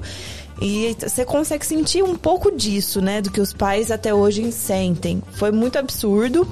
E eles tentaram reverter os crimes, né? De homicídio culposo por doloso, porque não foi acidente, teve várias irregularidades na boate. Os réus entraram com recurso para não ser julgados por, por dolo. Teve o júri, aí eles foram presos e entraram com recursos e estão soltos. Então não tem ninguém preso até hoje e foi 242 mortes. É importante até porque na época é, da questão que, que houve o julgamento, as pessoas ficaram chocadas em relação até ao vídeo, né, ao vídeo do choro, né, do dono da boate. Não, que... saiu um vídeo do porque é o cara que pôs o que acendeu o fogo. Isso. Isso, mas o próprio. É, também os, os, depoimentos também do dono da, da boate também, também eram depoimentos. É bem chocante. Chocantes, desesperadores. Você, você fica até comovido. Mas depois você assistindo a série, você vê o que ele. Ele quis correr o risco, né? Porque tem um momento em que explica que ele tirou os extintores para não estragar a estética da boate, poxa. Então, naquele momento ali, você viu, até o vídeo que correu na época, você vê que eles tentaram apagar o fogo. Se consegue é, apagar o não, fogo ali, tinha acabado. Eu não entendia muito bem na época por que, o pessoal da banda estava sendo julgado. Porque para mim eram os donos da boate. Mas na verdade, quem comprou o, o, fogo de artifício foi o pessoal da banda. Ele poderia ter comprado um que era 50 uso interno, reais. Que era uso ele, interno, né? É, ele comprou de 2,50, que era de uso externo. Então, foi, é muito pesado. Morreu muita gente no banheiro porque era a única luz que ficou acesa. O pessoal confundiu é. com luz de emergência. É, é doído, mas eu acho necessário a gente assistir fazer um balanço. Uma reflexão, né? Uma reflexão. Boa, Carol. Boa, Carol. Vou lá pro meu diretor. Diretor, o que vai dar a compartilhar com a gente, diretor? Consumiu esse final de semana com muita chuva? Não, eu, eu só, só completar essa questão da. Claro, com vontade é que assim não houve muita mudança em 10 anos, né? Ah, em relação assim às leis, assim hoje em dia você vê lá assim capacidade máxima tem em lugares assim até abertos, né? Mas assim, as mudanças assim que eh, se eram necessárias e que poderiam vir ah, com Com a tragédia, né? não, que poderiam vir eh, da condenação eh, das pessoas que foram responsáveis, de fato foram responsáveis, até hoje não veio. Então, assim, o Brasil é muito leniente nisso. Então, assim, ah, o que não faltam são exemplos de coisas que foram erra que são erradas, que e que assim sabe como fazer certo. Porém, a gente a gente teima em não em, em não aplicar a lei do jeito que ele, do jeito que ela deveria e não implantar as mudanças que são necessárias e, e as tragédias vão se acumulando. Então, assim, a gente tem. Foi essa tragédia de 10 anos atrás, agora tem a tragédia do Yanomami, que esse- essa tragédia tem, tem CPF, ela tem quem foi que fez, todo mundo sabe. Porém. Brumadinho. Brumadinho. a- é. Então, assim, a gente. Assim, não faltam tragédias à brasileira para que a gente pudesse é, que- é, a- aprender e, e resolver. Então, assim, eu acho que assim, é uma questão que, que a gente tem muito a aprender ainda. E, e, e, alguma, e muita legislação precisa ser mudada e, e muitos legisladores precisam ser mudados, porque são eles que são responsáveis pela legislação. Acho que a caneta tem que pesar, né? Foi isso que eles brigavam. é. Tem que ser homicídio doloso. Sim. Sim, sem dúvida. Assumiram o risco, não, não foi um acidente. Então, é, são essas questões que a gente. Mas. Sua dica, diretor. Sua dica, diretor. Uma dica é, é o filme, um, um filme, não, uma série também chamada Em Nome do Céu, da, que é The FX, e está no Star Plus. É uma série muito interessante que mostra um, um, um assassinato de uma, de uma criança e a mãe ah, nos Estados Unidos, nos anos 90 é, que eram, eram pessoas ligadas à igreja, à igreja Mormon, a, dos Santos dos Últimos Dias.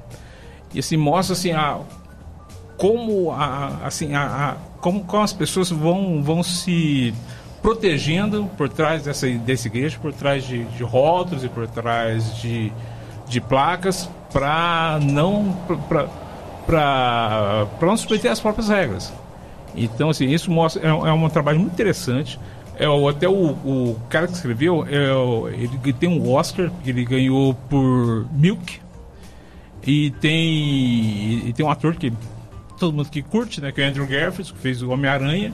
Então, assim, é, um- é uma série muito legal. é, que quem não, não tem Star Plus tem lá, é só digitar lá na internet que vai acha? aparecer em nome do céu. Em nome do céu. Pena. Boa, diretor, boa. Job Júnior. Vocês estão muito Nesse mórbido. clima- Nossa nesse clima leve, senhora. descontraído, Esse clima leve. É porque as tragédias, outro um assassinato. Não, calma, eu vou. Eu tinha uma dica mais pesada ainda. Nossa, não, pelo amor de Deus. Ó, eu ah, tava terminando a segunda parte, né, de um dorama que tava em terceiro lugar essa semana no Netflix, que chama Alquimia das Almas. Muito românticozinho, bem legal, bem, bem soft, light. Tem uma, um quê de fantasia, como eu já disse semana passada. São episódios longos, mas são bem, é bem assim, para dar aquela relaxada e sair um pouco do né, do tradicional. Acho que tenho gostado muito do gênero, né, o, o, o dorama. Tô tentando, assi- vou ver se eu começo a assistir Alice in the Borderland, ver se é legal, o pessoal tá falando bastante, vou ver se eu consigo trazer pra semana que vem. E ontem eu assisti também, vai, vou falar um pouquinho de, de coisas que, que emocionam, porque eu acho que a- o cinema, a TV tem que ter isso, né? A gente tem que rir, tem que chorar, tem que. É sentimento, às vezes a gente busca nisso, às vezes coisas boas e coisas ruins. Ontem saiu o terceiro episódio do The Last of Us e eu vou falar uma coisa pra vocês foi assim um episódio que marcou, mu- mudou muito, eu não vou falar porque tem spoiler, não gosto desse tipo de spoiler, mas assim, foi uma reviravolta, não seguiu tanto quanto o pessoal estava esperando ser muito fiel ao jogo. Teve sim relação com o jogo, mas grande parte do episódio teve mais de uma hora. Ele foi assim uma obra cinematográfica. Muita gente tem certeza que vai achar ruim porque falou abordou um tema é, mesmo pós-apocalíptico falou um pouquinho de, de homossexualidade que ainda é um tabu né, no nosso país e mas foi de um jeito assim bem diferente bem interessante e que obra foi muito bem filmado muito bem dirigido foi assim emocionante. Estava acompanhando a repercussão no, no no Twitter, né? Que eu sempre. O Twitter é o lugar que você, você dá aquela avaliada, né? Porque a galera não tem muito filtro ali. E assim. Mesmo com todos esses, esses temas polêmicos que foram abordados ali, o pessoal repercutiu muito bem.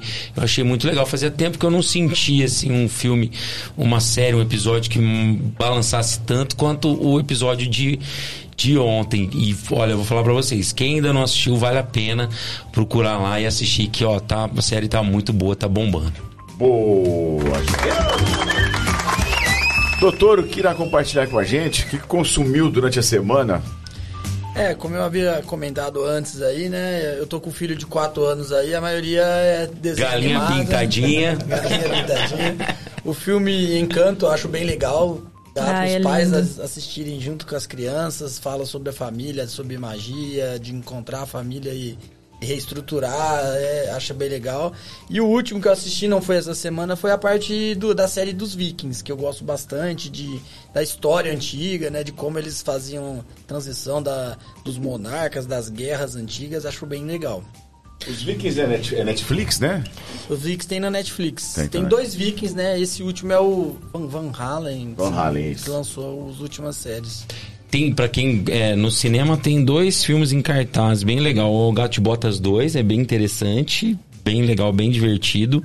E um outro que é do cozinheiro, agora eu não lembro o nome. Tá, Tatule? Não, não. É também, a, a- eu falo porque a Maria Júlia assistiu.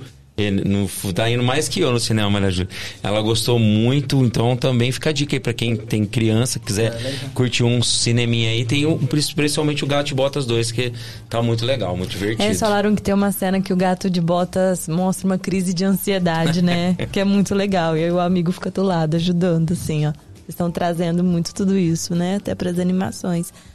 Esse daí eu assisti, já tá liberado na, na- no- nos canais. No paralelo. Ah, nos streamings. A gente fala que é o paralelo do Cláudio. Claudioflix. Claudio Flix. Muito bom, doutor, muito bom. Tá aí então pra você a nossa hora do café. Pra você que tá aí no nosso canal, não se se inscreva e dê o seu like. Bom, agora nós vamos começar com a nossa sequência de blocos, doutor. São alguns blocos que a gente procura dar uma uma diversificada aqui e a gente costuma entrar bem na alma da pessoa aqui. Então nós vamos agora com um papo reto. São 10 perguntinhas tranquilas que talvez nunca ninguém tenha feito pra você. Mas é bem tranquilo. Podemos Podemos. prosseguir então? Então nós vamos com o nosso papo reto.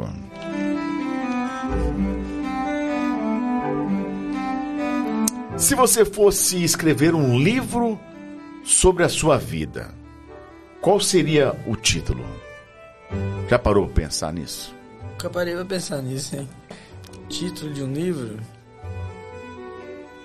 É... Gratidão e curtição. Boa. Doutor, como você era na infância? Você se lembra? Ah, eu não me lembro muito, mas me contam bastante que eu não era tão calminho assim, não. minhas irmãs, minhas primas lembram bem aí que eu era um pouco mais arteiro aí, Uma agitada. mais agitado. Eu não lembro muito dessas partes, não, mas elas lembram. Se você tivesse que ouvir só mais uma música pro resto da sua vida, qual que você escolheria? Olha, música eu sou bem eclético, eu ouço cada semana eu tô ouvindo alguma coisa, viu? Mas tem aquela que não, não- que tá na tua playlist que não sai tão fácil assim. Tem alguma dessas? Ah, eu não lembro de cabeça música assim não. Ouve todos os estilos? Ouço.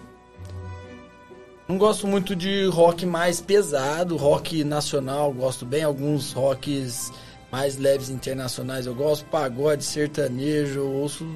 Boa. E as últimas agora eu tava utilizando mais um aplicativo que chama Endel. eles são músicas mais direcionadas às vezes para relaxar, para acordar, para dormir. Então fica como se fossem músicas é, parecendo é, fora do planeta, assim, uns sons que são é, eles falam que é até terapêutico. Tô testando aí o aplicativo para ver como é. Legal. E é, é bom? Ah, eu, eu, eu tô gostando. gostando? Às vezes eu acordo um pouco mais estressado, deixo ele. Ele, ele, ele promete mexer. Porque a música mexe um pouco com Sim. a parte de energia, de ondas, né? Então eu tô utilizando ali, eu tô gostando. Cite três coisas, três coisas importantes que você gostaria de fazer antes de partir. Três É, coisas. você tem aí na sua. Tá planejado aí que você precisa fazer. Bom, uma delas seria meu filho, que já tá vindo uma filha agora, que vai nascer em fevereiro. Legal. Oh, parabéns. Obrigado. É, uma viagem pra Tailândia, que a minha irmã conta tanto que eu preciso Tailândia. conhecer. E se tiver uma viagem aí pro, pro espaço, aí ver como é a Terra de longe, que já tem gente viajando, eu quero fazer uma também. cadeirinha lá. cadeirinha lá. Uma data importante e por quê? Data importante. É, 26 de fevereiro o filho nasceu. Se você pudesse ligar para você mesmo, que qualquer momento do passado ou futuro, para quando você ligaria e o que diria? Bom, minha esposa fez eu prometer que não era pra falar nada sobre não, não casar. Então, Então, Seria- elimina essa. Elimina essa. Seria mais pra parte de, de- da, minha, é, é, da minha adolescência, estudar um pouco mais da parte de financeiro, que a gente form, formação médica muito cru, começando praticamente do zero, só trabalhando. Então, estudar um pouco mais direcionada a parte financeira, daí para na minha profissão já tá uma coisa mais conjunta, mais formada. Boa. Alguém, alguém com quem você sempre falava e hoje não fala mais, mas que, porém, sente saudade. Tem alguém? É, os meus amigos eu mantenho contato bastante, família a gente reúne todo fim de semana. Seria meu avô que faleceu. Tinha bastante contato com ele. É, não tinha bastante contato, mas sempre quando tinha, ele tinha umas ideias bem formadas, ele já foi da área política. Legal. E eu lembro bem dele aí com os 90 anos dele, todo mundo apanhando pra fazer é, uma gravata, ele pôs aqui com a tremedeira dele toda e pum, fez a gravata ali pra mim. Caraca. Legal. Nos últimos cinco anos, é, no que você ficou melhor em dizer não? Eu ainda preciso treinar esse não. Pros filhos, então? Pro filho, então? É difícil, né? Difícil. Mas foi mais pra parte de, de, de diversão, bares, saída. Tive que. Porque muda tudo depois do filho. Qual a coisa mais importante que você aprendeu na sua vida? Mais importante. É, eu falaria em agradecer, porque a gente tem que ser mais grato a tudo que a gente tem. Hoje seria mais isso. Só pede, né? Só pede quem tá de moto quer o carro, quem tá de carro quer a Ferrari, o outro quer o helicóptero, ninguém tá satisfeito com, com a vida. A última. Quando chegar o momento em que Deus te levar lá pra ficar com ele, que memória que você espera ter deixado aqui pro, pra família, pros amigos? Ah, de uma pessoa boa, né? Que faz o, o que é certo e o bem. Muito bom, muito bom, muito bom. Passou pelo teste do Papo Real. Passou, vai estar Tem mais tranquilo. duas fases ainda nesse jogo. Bom, doutor, nós vamos agora pro nosso papo surpresa, que é o seguinte. Dentro desse recipiente aqui nós temos 20 pokebolas. Dentro dessas pokebolas tem perguntas. Você irá escolher 10 das 20. Tem vários temas aqui, várias perguntas. Tem perguntas novas que já saíram em outros programas. Tem perguntas que ainda não saíram. Pode ser que você tenha a sorte de ser perguntas tranquilas, mas pode acontecer de repente de sair alguma mais pesada. Topa ou não? Ó, Bora? Beleza, então. Então eu vou pedir para que você retire aí uma Pokébola e já entregue para Carol, por gentileza.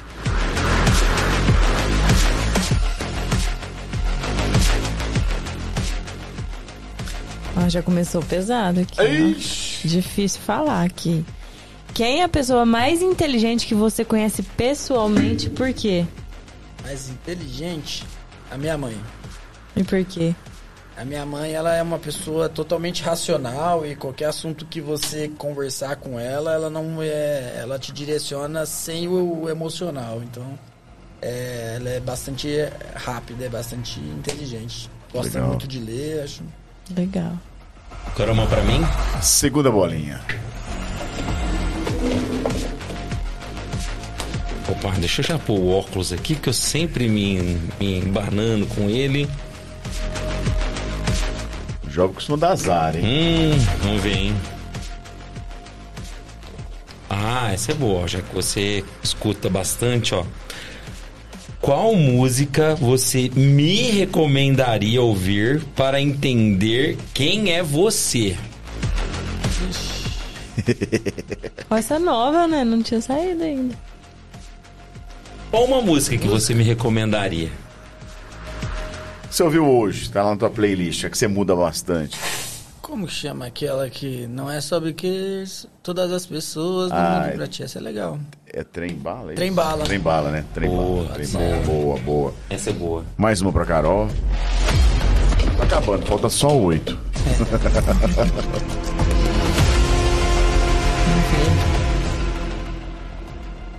Isso é bacana. O que você fez profissionalmente que te deu sucesso, mas que você não gostaria de repetir? Não repetiria? É. Você fez, mas não faz mais. Cansou? Ah, Não valeu a pena. Plantão. Plantão 24 horas. Os plantões realmente é, é, se aprende bastante, mas eu não repetiria plantão, a não ser que fosse o aprendizado novamente, né? Mas eu não voltaria a fazer plantão de jeito nenhum. Boa. Agora mais uma pra mim.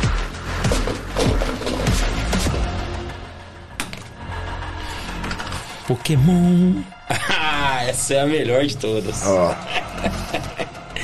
Essa é a melhor de todas. Me conte uma piada. Você conhece a, a dieta da lua? Essa ele vai levar.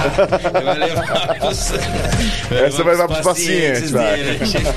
Olha, ó, essa dieta que você não pode, um não. paciente enchendo muito saco. Dieta da lua. Ó, dessa- do jeito que você tá falando, não vai ter jeito, vai ter que ser só a da lua. mais uma. Carol.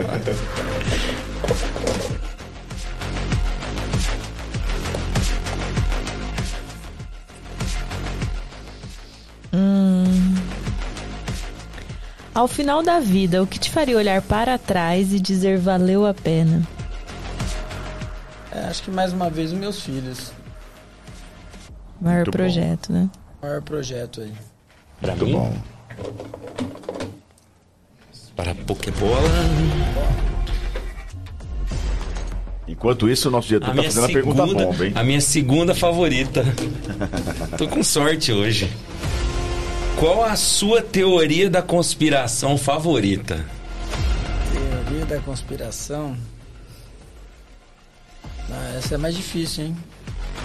Eu gosto da lua, eu É, gosto da lua. não, emagrecer. Do Tiago com limão magro. É, Vai ter as teorias, né? Que vai fazer o quê?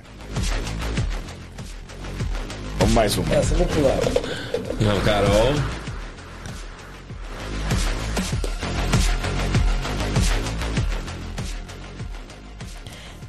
É melhor ser perfeito e atrasado ou bom e pontual? Perfeito e atrasado. Boa. Mais uma.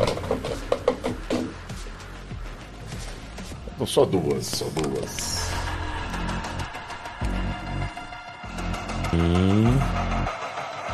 Qual que é a sua terceira preferida? Não, não, essa aqui é, essa aqui é mais. É cruel, tranquila, essa é cruel. tranquila. Ó, nos últimos cinco anos, que novas crenças, comportamentos ou hábitos mais fez com que a sua vida melhorasse? É...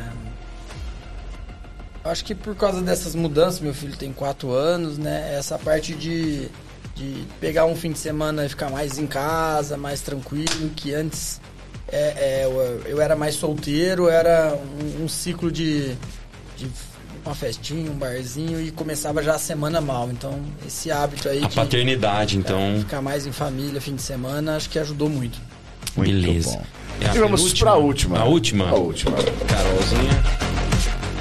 Porque vem aí a pergunta bomba, o nosso diretor já mandou a pergunta bomba aí no grupo do WhatsApp. Já, já. Sei não, hein?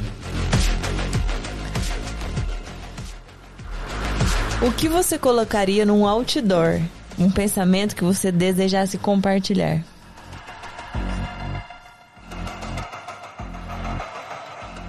Outdoor. Pula que a água tá quentinha. Fecha, fecha a boca. Boa, boa, Muito boa, bom. boa, boa. Passou por mais um teste que é o nosso papo surpresa. Bom, é, tem quer explicar pra ele, Job, o que, que é o nosso papo bomba, por favor? Então vamos lá. Agora nós vamos para a pergunta bomba.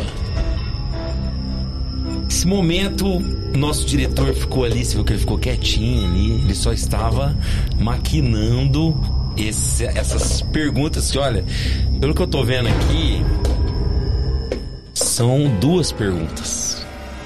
Foi bonzinho, São né? duas. Foi bonzinho. Teve, teve participante que foi mais aqui. Nós já estamos, assim, com vários programas. Vários. Quantos? Você lembra de cabeça? Oit- 82, 80, 83, mais de é. 80 programas. E até hoje, ninguém fugiu da pergunta bomba. Topa a pergunta bomba. Agora, nesse momento, tudo vai mudar aqui. As luzes vão diminuir. O cenário vai mudar. Porque a gente é o nosso momento João Kleber. é o nosso momento João Kleber. E quem vai fazer? A Carolzinha vai fazer a pergunta? Quer fazer Joga em Pô de novo? Então vai. Eu nunca... Pô. Empatou. Joaquim Pô. Ah, ganhei, pode fazer. Vamos lá.